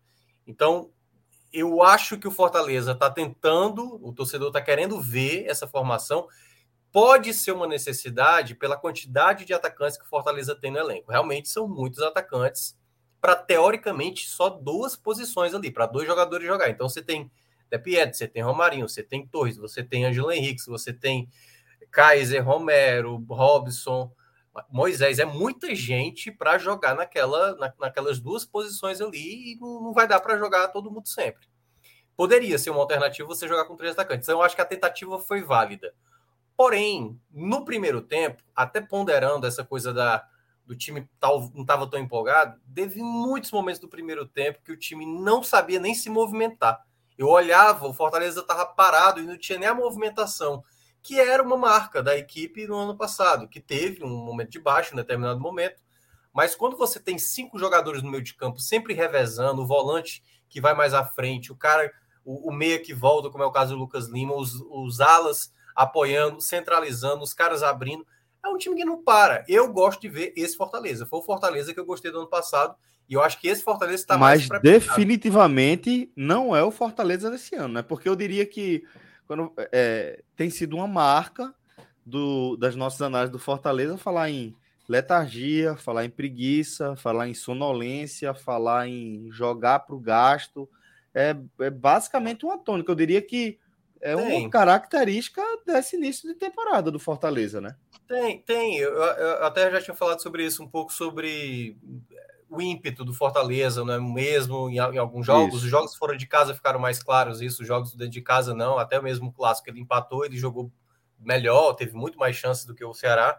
Mas eu acho que em termos de, é, de sistema, eu acho que o time está mais habituado. Eu acho que é mais fácil você pegar os novos jogadores se adaptarem a isso do que praticamente daqui a pouco o Luca vai falar sobre isso do que você mudar o esquema para situações que não está totalmente pronto. Eu acho que está faltando pouco tempo aí para começar os jogos importantes, mesmo jogos importantes de Copa do Nordeste, começo de Série A. E aí, se você muda o esquema e o time todo se desconfigura, já não tem a, a mesma sistemática de movimentação como era do ano passado, eu acho que aí já se torna um risco de uma equipe que tá, se reforçou para ter mais peças de qualidade, para você adaptar um formato de jogo que o time não está equilibrado. Por exemplo, uma coisa que eu citava aqui antes: o sistema defensivo do Fortaleza está mais vulnerável. É mais fácil manter o esquema que está atual e ver o que é que você precisa corrigir de posicionamento defensivo do que propriamente você fazer uma outra formação com quatro jogadores e não cinco no meio de campo, e isso dá uma, uma atrapalhada no sistema. Eu acho que é um, um risco para o Fortaleza fazer essa mudança. E, e para mim ficou muito claro nesse jogo. Quando foi no primeiro tempo, o Fortaleza não tinha essa movimentação, era muito de jogada individual com Moisés, com Romarinho, com o próprio Pikachu. Eram jogadores que pegavam a bola e faziam a condução da bola. Não tinha troca de passes, não tinha movimentação. Como a gente viu, e até mesmo em outros jogos, mesmo o Fortaleza não apresentando um bom desempenho, um ótimo desempenho, como na temporada passada, mas tinha sempre ali uma jogada bem tramada. Aí, no segundo tempo, eu percebi, foi, foi me perguntado isso no intervalo, né, lá na rádio. É, Minhoca, você trocaria? Eu falei, Qual rádio? Não, Qual rádio? Rádio Povo CBN. Né? Sim, obrigado. Agora é, faço aliás, você faz toda vez essa porra agora. Aliás, aproveitar aqui e mandar um abraço para Miguel Júnior, que está adoentado e está agora retornando e tal. Foi todo Fortaleza, até colocou uma nota para fazer doação de sangue, né? Ele estava com, com plaquetas baixas, mas agora está mais estabilizado. Ele descobriu que de fato tinha, né? Tinha, tava com dengue e aí simplesmente é, até, até então não tinha sido diagnosticado e deixo aqui a, a o meu carinho, Boa né? O Miguel que é um dos melhores setoristas do Fortaleza. É, sim. Aí no segundo tempo, né, para concluir, até para também não estender tanto, para mim ficou claro: o Voivoda simplesmente pega o Romarinho, o Romarinho sai da esquerda aí, fique aqui centralizado. Posso, pode cair mais para a esquerda, mas fique centralizado.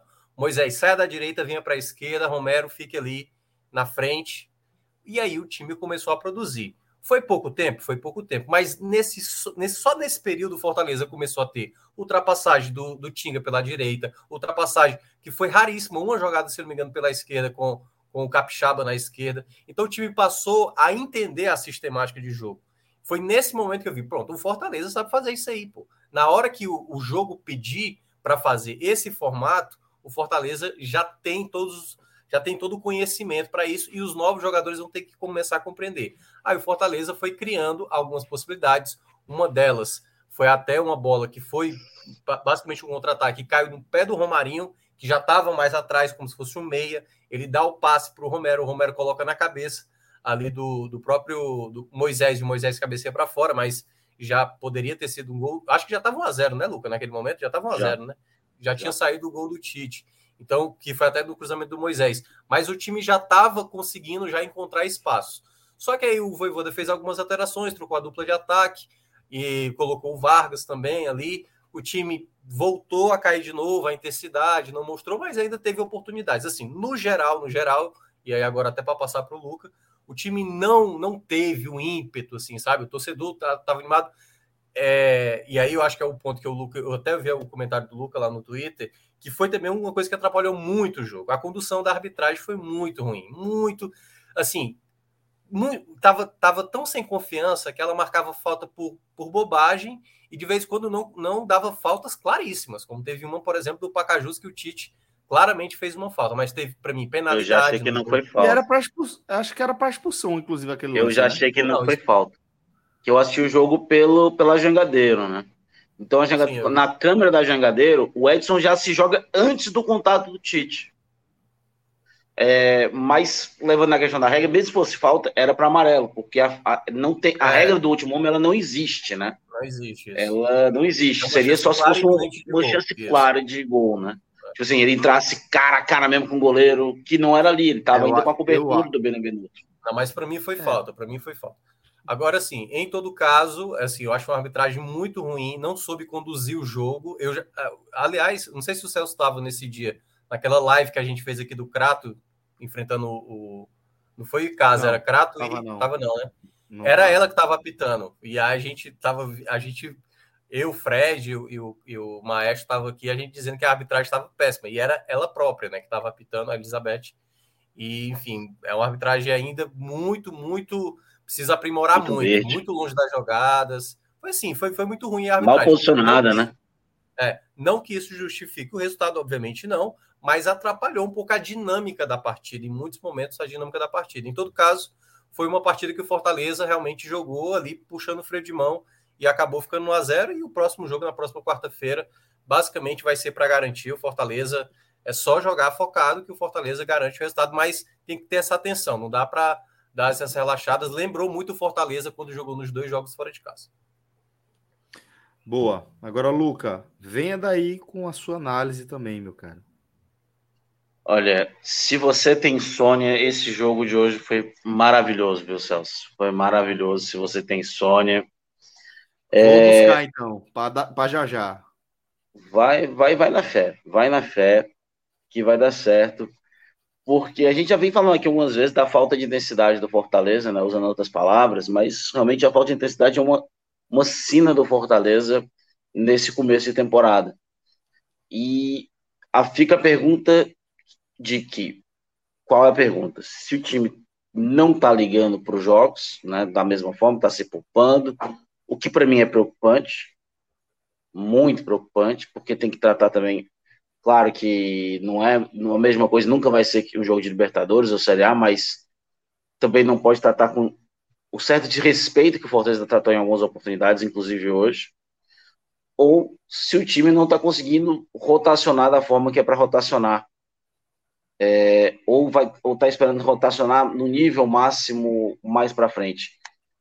Mas é preocupante também porque a rotação agora é muito baixa, muito baixa mesmo. E nem e sempre você começa... consegue ligar o motor na hora que você quer. Você tem essa dificuldade mesmo. É. Isso realmente é preocupante. É. E às vezes tá me lembrando muito, por exemplo, o, o momento hoje lembra muito do Anderson, né? Que era um time que vencia e tudo mais, mas não convencia, fazia jogos ruins. O problema é que a gente já viu qualidade nesse time, a gente já viu peças se destacando no time, jogadas trabalhadas, tem essas diferenças, mas é aquela mesma coisa. É um time que vai vencendo, vai conseguindo resultados, mas sem convencer o torcedor que está assistindo. E hoje, né, ele começa ali com 4-3-3, ali com Moisés na direita, o Romarinho na esquerda, é, fazendo um triângulo ali no meio de campo, né, o Justo um pouco mais atrás e o Pikachu e o, o Pikachu e o Lucas Lima mais à frente, né? Naquele, naquele num triângulozinho, que não funcionou, né? O Capixaba, o Capixaba enquanto lateral para mim foi muito bem, por exemplo. Quando ele já teve que subir para a linha de 5 no segundo tempo, ele desapareceu. Ele já não foi tão bem, ele já não teve espaço. É, o Lucas Lima também muita dificuldade em, em furar barreiro, o Pikachu também sem espaço para correr. Moisés estava penso, cara. O Moisés estava penso, parecia um cara que comeu feijoada e foi tomar banho de piscina em seguida, estava todo torto na direita. Não, não, não rendeu nada por ali, melhorou quando foi para a esquerda, mas é preocupante. É, novo para mim, continua sendo preocupante a forma do, que o time lida com o jogo, de lidar com o desdém. E hoje o Fortaleza perigou, não muito, mas perigou, por exemplo, no lance do Tite que a gente estava debatendo aqui, se, se o Edson passa ali, era uma chance muito grande de ser 1 a 0 E aí o Fortaleza teria que matutar, se desgastar desnecessariamente num jogo que era em tese para ser controlado. A gente, ah, nos anos anteriores era muito mais, era difícil acontecer isso, mas nos anos anteriores não tinha 18 milhões de investimento dentro do Fortaleza. Né? Não tinha 18 milhões de investimento. É, o Fortaleza basicamente vai fazer duas partidas como mandante nas quartas de final. Então a torcida hoje era toda do Fortaleza. Apesar que o Fortaleza realmente foi o mandante hoje. Né? É, então fica essa preocupação. E eu não gosto muito de comparar com a situação do Ceará. Porque o Ceará está vivendo um, um momento externo muito complicado, né? Pelo que vem acontecendo. É, o investimento não, dessa temporada não foi tão, tão forte quanto a temporada passada também. E, são, e não dá para comparar nesse momento, eu acho que não dá para comparar. É, o Ceará está se remontando, refazendo, pegando o trabalho do Thiago Nunes, que chegou muito mais tarde que o Voivoda, né? Enquanto o, Forta, o Voivoda está ali tentando, claramente irritado em alguns momentos, claramente irritado com a forma que o time.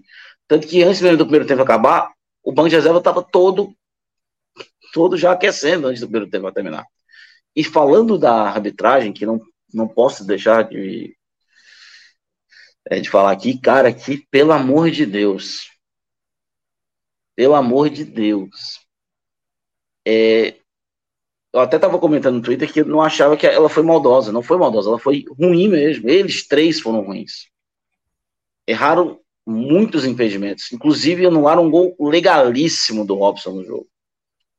É, teve a jogada do Kaiser, que até agora eu tô achando que foi pênalti. Teve a jogada do Romero, que queria ver um pouco melhor no primeiro tempo. Eu tinha a impressão que ele foi deslocado na hora que, ele, que ele subiu. É... Essa aí, essa aí, Lucas, do Romero, para mim foi até mais clara, assim. Para mim, eu olhei o replay e, e na hora que ele sobe, ele tem, tipo, o empurrão e tem a, a mão empurrando. Para mim, esse foi até o mais claro, o do Romero. Foi, mais, foi muito claro, né, cara? Eu também, porque só vi uma vez, né? Não mostrou de novo na, lá no, não, na jogadeira. Né? aqui depois no YouTube. Ah, não vi ainda. Realmente, o replay foi muito fraco, realmente, na transmissão.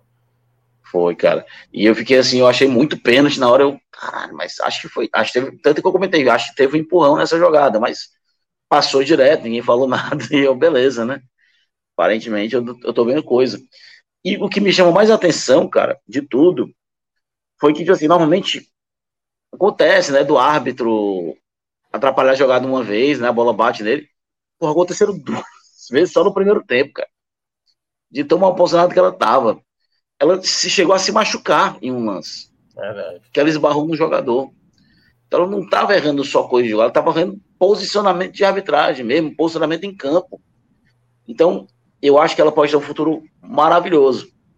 Mas, pelo que ela apitou do, do Icasa e Crato, né, aquele jogo horroroso, que eu tive o desprazer de assistir também. É, até agora eu tô aqui tentando entender como é que o Icasa não foi rebaixado. Maracanã. Acho que foi Crato Maracanã. Crato Maracanã? Acho que foi. Foi. Cara, se ela apitou um jogo desse e foi mal dessa forma, é, por que, é, é, o que condicionou ela a apitar um jogo do Fortaleza com a pressão é muito, não é que o Fortaleza é especial, é porque é uma pressão muito maior. É, são 7, 8, 10, 12 mil torcedores no pé do ouvido dela. É, então, cara, não tinha nada que credenciava ela e ela foi muito, muito, muito mal. Vai contigo, Chigano. É, vamos seguir a nossa análise aqui para um segundo momento até pelo adiantar da hora, tá? Mas, Minhoca, é, desdobrando a nossa análise agora para os destaques individuais, você faz esse paralelo para a gente também, meu caro? Celso, vamos lá. É, como foi uma partida abaixo, eu vou começar pelos negativos. assim. Acho que o Lucas Lima é. Não foi tão bem assim na partida. É, ainda é um jogador que até está me agradando em termos gerais, assim, a movimentação dele, mas ele não foi um cara que deu muita qualidade de passe, né? É, ainda essa questão do, da, da construção do Fortaleza tá, tá precisando aprimorar, principalmente quando tinha esse formato, né? O, o 3-4-3, é, você percebia que faltava realmente do, do próprio Pikachu. O, o Pikachu, o, o Pikachu ele é curioso porque ele, ele, ele, ele é quase como é quase como eu aceitasse a ideia dele de não ser tão participativo na, na, criação. Porque teve momentos isso no ano passado. Ele, ele não participa tanto da jogada criada, porque no ano passado o Fortaleza até criava mais pela esquerda com o Crispim, mas toda vez que a bola chegava no Pikachu, o Pikachu tinha uma assistência ou fazia um gol. Então ele é muito importante para o time. Por mais que ele não seja um jogador de muita mobilidade, em termos de tocar, passar, sabe, movimentação. Então, assim, eu acho que ele tem qualidade, mas ele não consegue participar tanto do jogo de, de construção. E, mas aí eu acho que hoje é, careceu mais do, do Lucas Lima, sabe? Assim, sempre é um jogador que se espera mais. E eu queria ter visto, eu até imaginava que talvez o Vargas fosse titular. O Vargas entrou também, ainda tem muita dificuldade. O Vargas, tecnicamente, tem muitos problemas com a bola mesmo, assim, de, tem horas que acerta, como acertou dois passes lá pro, no jogo do Bahia. Tudo, né? É, mas é, é, você olha assim o combo, tipo, meu Deus, ele vai errar mesmo, ele vai errar. E geralmente erra. É, mas ele vai. Eu, eu também não gostei muito do. Eu acho que foi como o Luca mencionou, né? Deu uma matada ali no, no, no, no Capixaba, sabe, no jogo. O Capixaba eu acho que deu uma sofrida assim, como, como ala mesmo, sabe? Eu acho que ele pode ser ainda útil, mas eu acho que ele ainda tem umas dificuldades também. Acho que né, nessa sistemática ele ainda não não encaixou. Mas eu acho que como tentativa, né, o Voivoda precisa ainda ver. E tudo bem, é Campeonato Cearense, do outro lado tem um adversário que não vai te imprimir tantos perigos, Mas, assim, é uma, é uma oportunidade para ver, sabe? Outra oportunidade para ver, eu acho que ainda não se encaixou. Acho que talvez como lateral. É osso, né? Porque eu vou falar uma coisa que é absurda. Mas como o Luca mencionou, talvez como lateral esquerdo ele possa render mais. Até agora, como ala, não teve, chamou muita atenção, não. Até agora, até agora. Pode. Eu acho, que, eu acho que leva muita questão do espaço, né? Quando ele estava ali mais atrás, ele tinha mais espaço para correr é. e filtrar. Quando ele sobe uma linha, ele ficou encaixado ali naquela dobradinha do casaco e do. do, do esqueci, alguma coisa Alisson ali, que eu esqueci o nome dele. Ele ficou naquela dobradinha, ele ficou encaixado ali e não conseguiu, não conseguiu sair. Né? Porque ele não tinha espaço para fazer é. o facão, né? Que ele conseguia fazer como, como lateral. É. E deixa eu ver, deixa eu ver se consigo pensar um outro nome aqui. É porque o jogo foi tão complicado assim em termos de produção que também não teve nem tanta gente mal, mal. Porque foi um Errando, jogo, né? Porque assim, foi um jogo que era passo para lá, passo para cá, uma falta aqui, uma falta acolá. E não tinha tanta coisa para acontecer, assim. Sinceramente, eu Por não arbitragem. É, talvez a gente citar a arbitragem.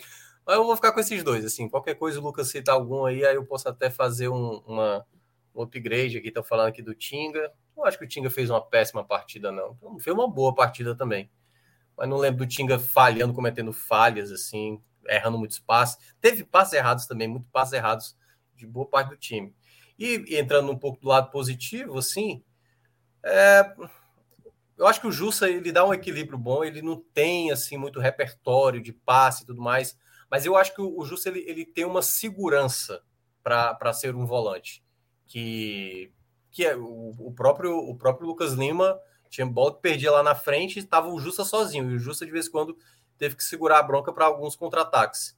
Acho que teve muitos momentos que ele soube se impor ali no meio de campo para evitar umas, algumas chegadas mais perigosas. Gostei da partida dele, nada espetacular, não teve nada espetacular.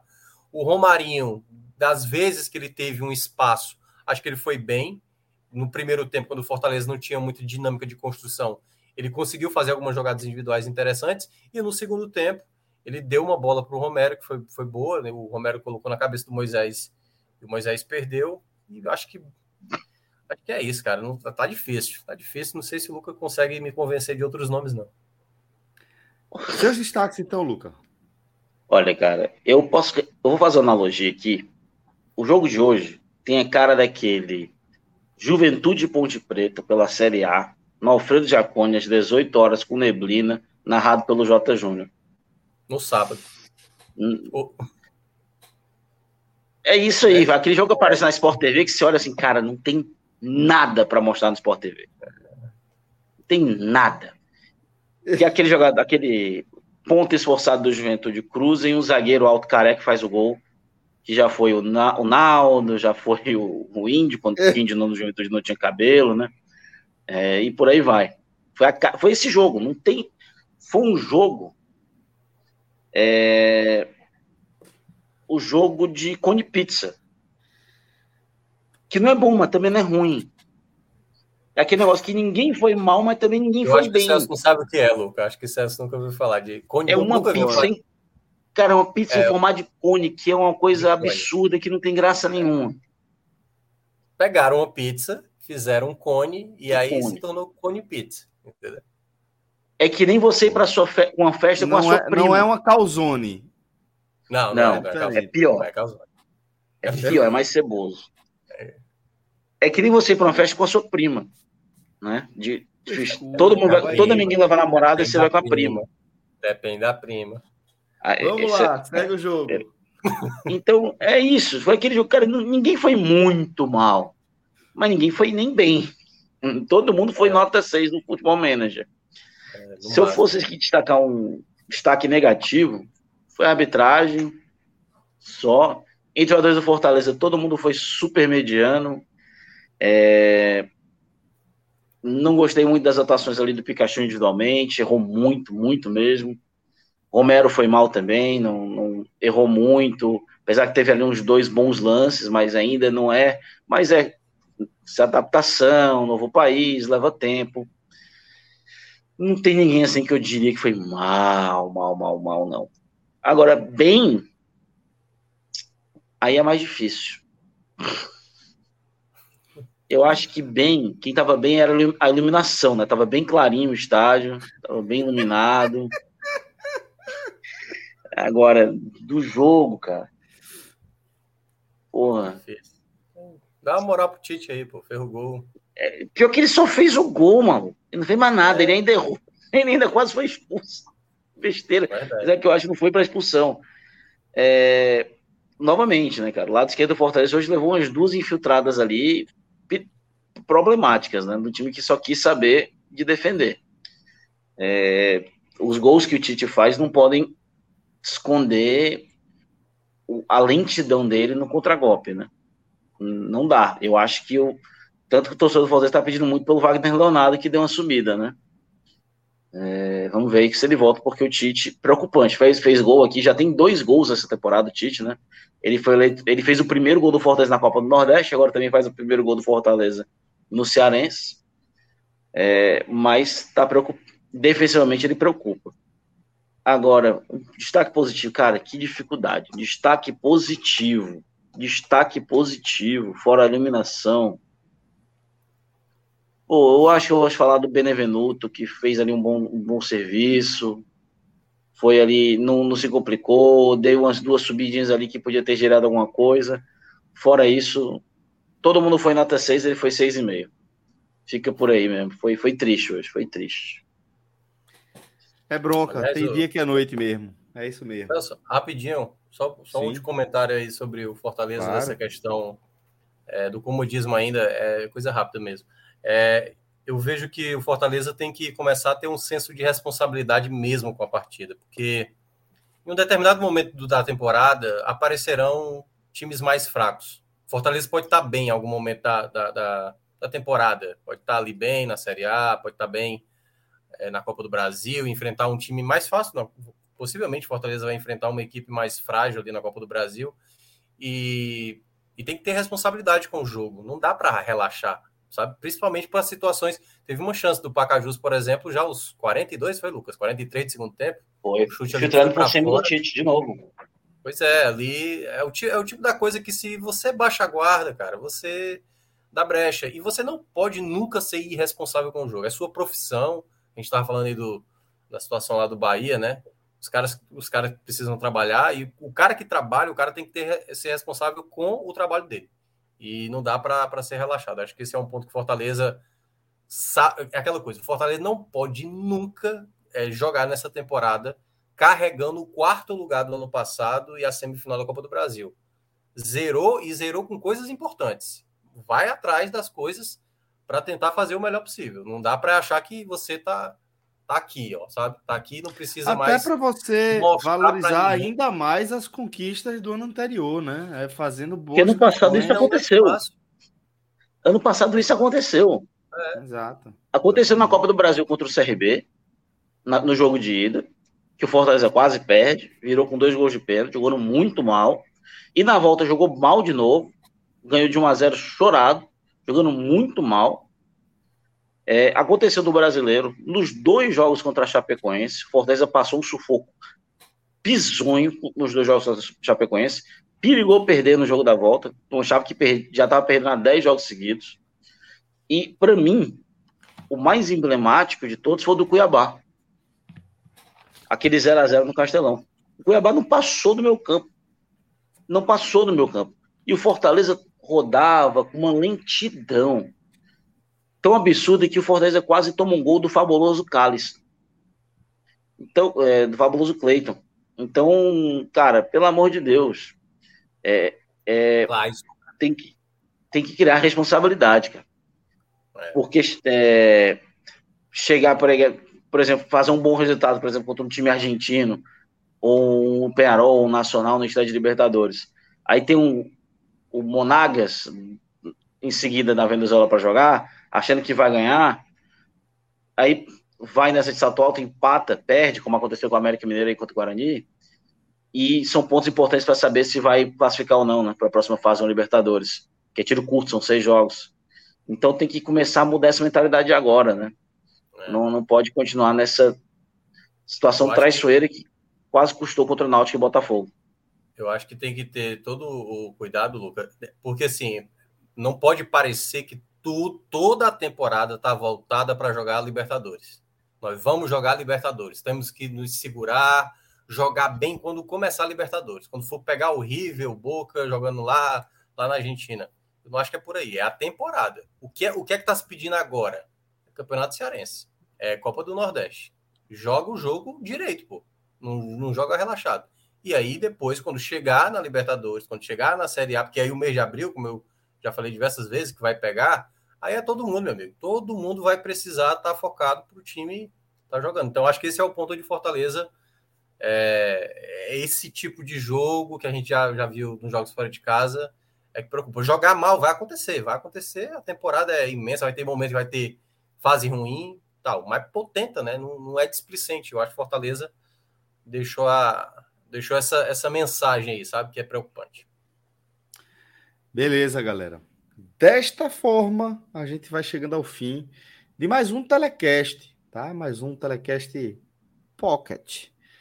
Um pouquinho mais de duas horas de duração, com assuntos muito relevantes para o acompanhamento aqui do futebol da região. Agradeço a todos que participaram com a gente até aqui. Comecei esse programa ao lado de Fred Figueroa e Lula Bonfim. Ganhei a companhia de Tiago Minhoca e Luca Laprovitra ao longo dessa jornada, que teve como diretor nosso querido Rodrigo Carvalho, a quem também mando um abraço aqui apertado. Tá dormindo, e um abraço especial a vocês aí que acompanharam a gente até essa hora. Vocês são guerreiros.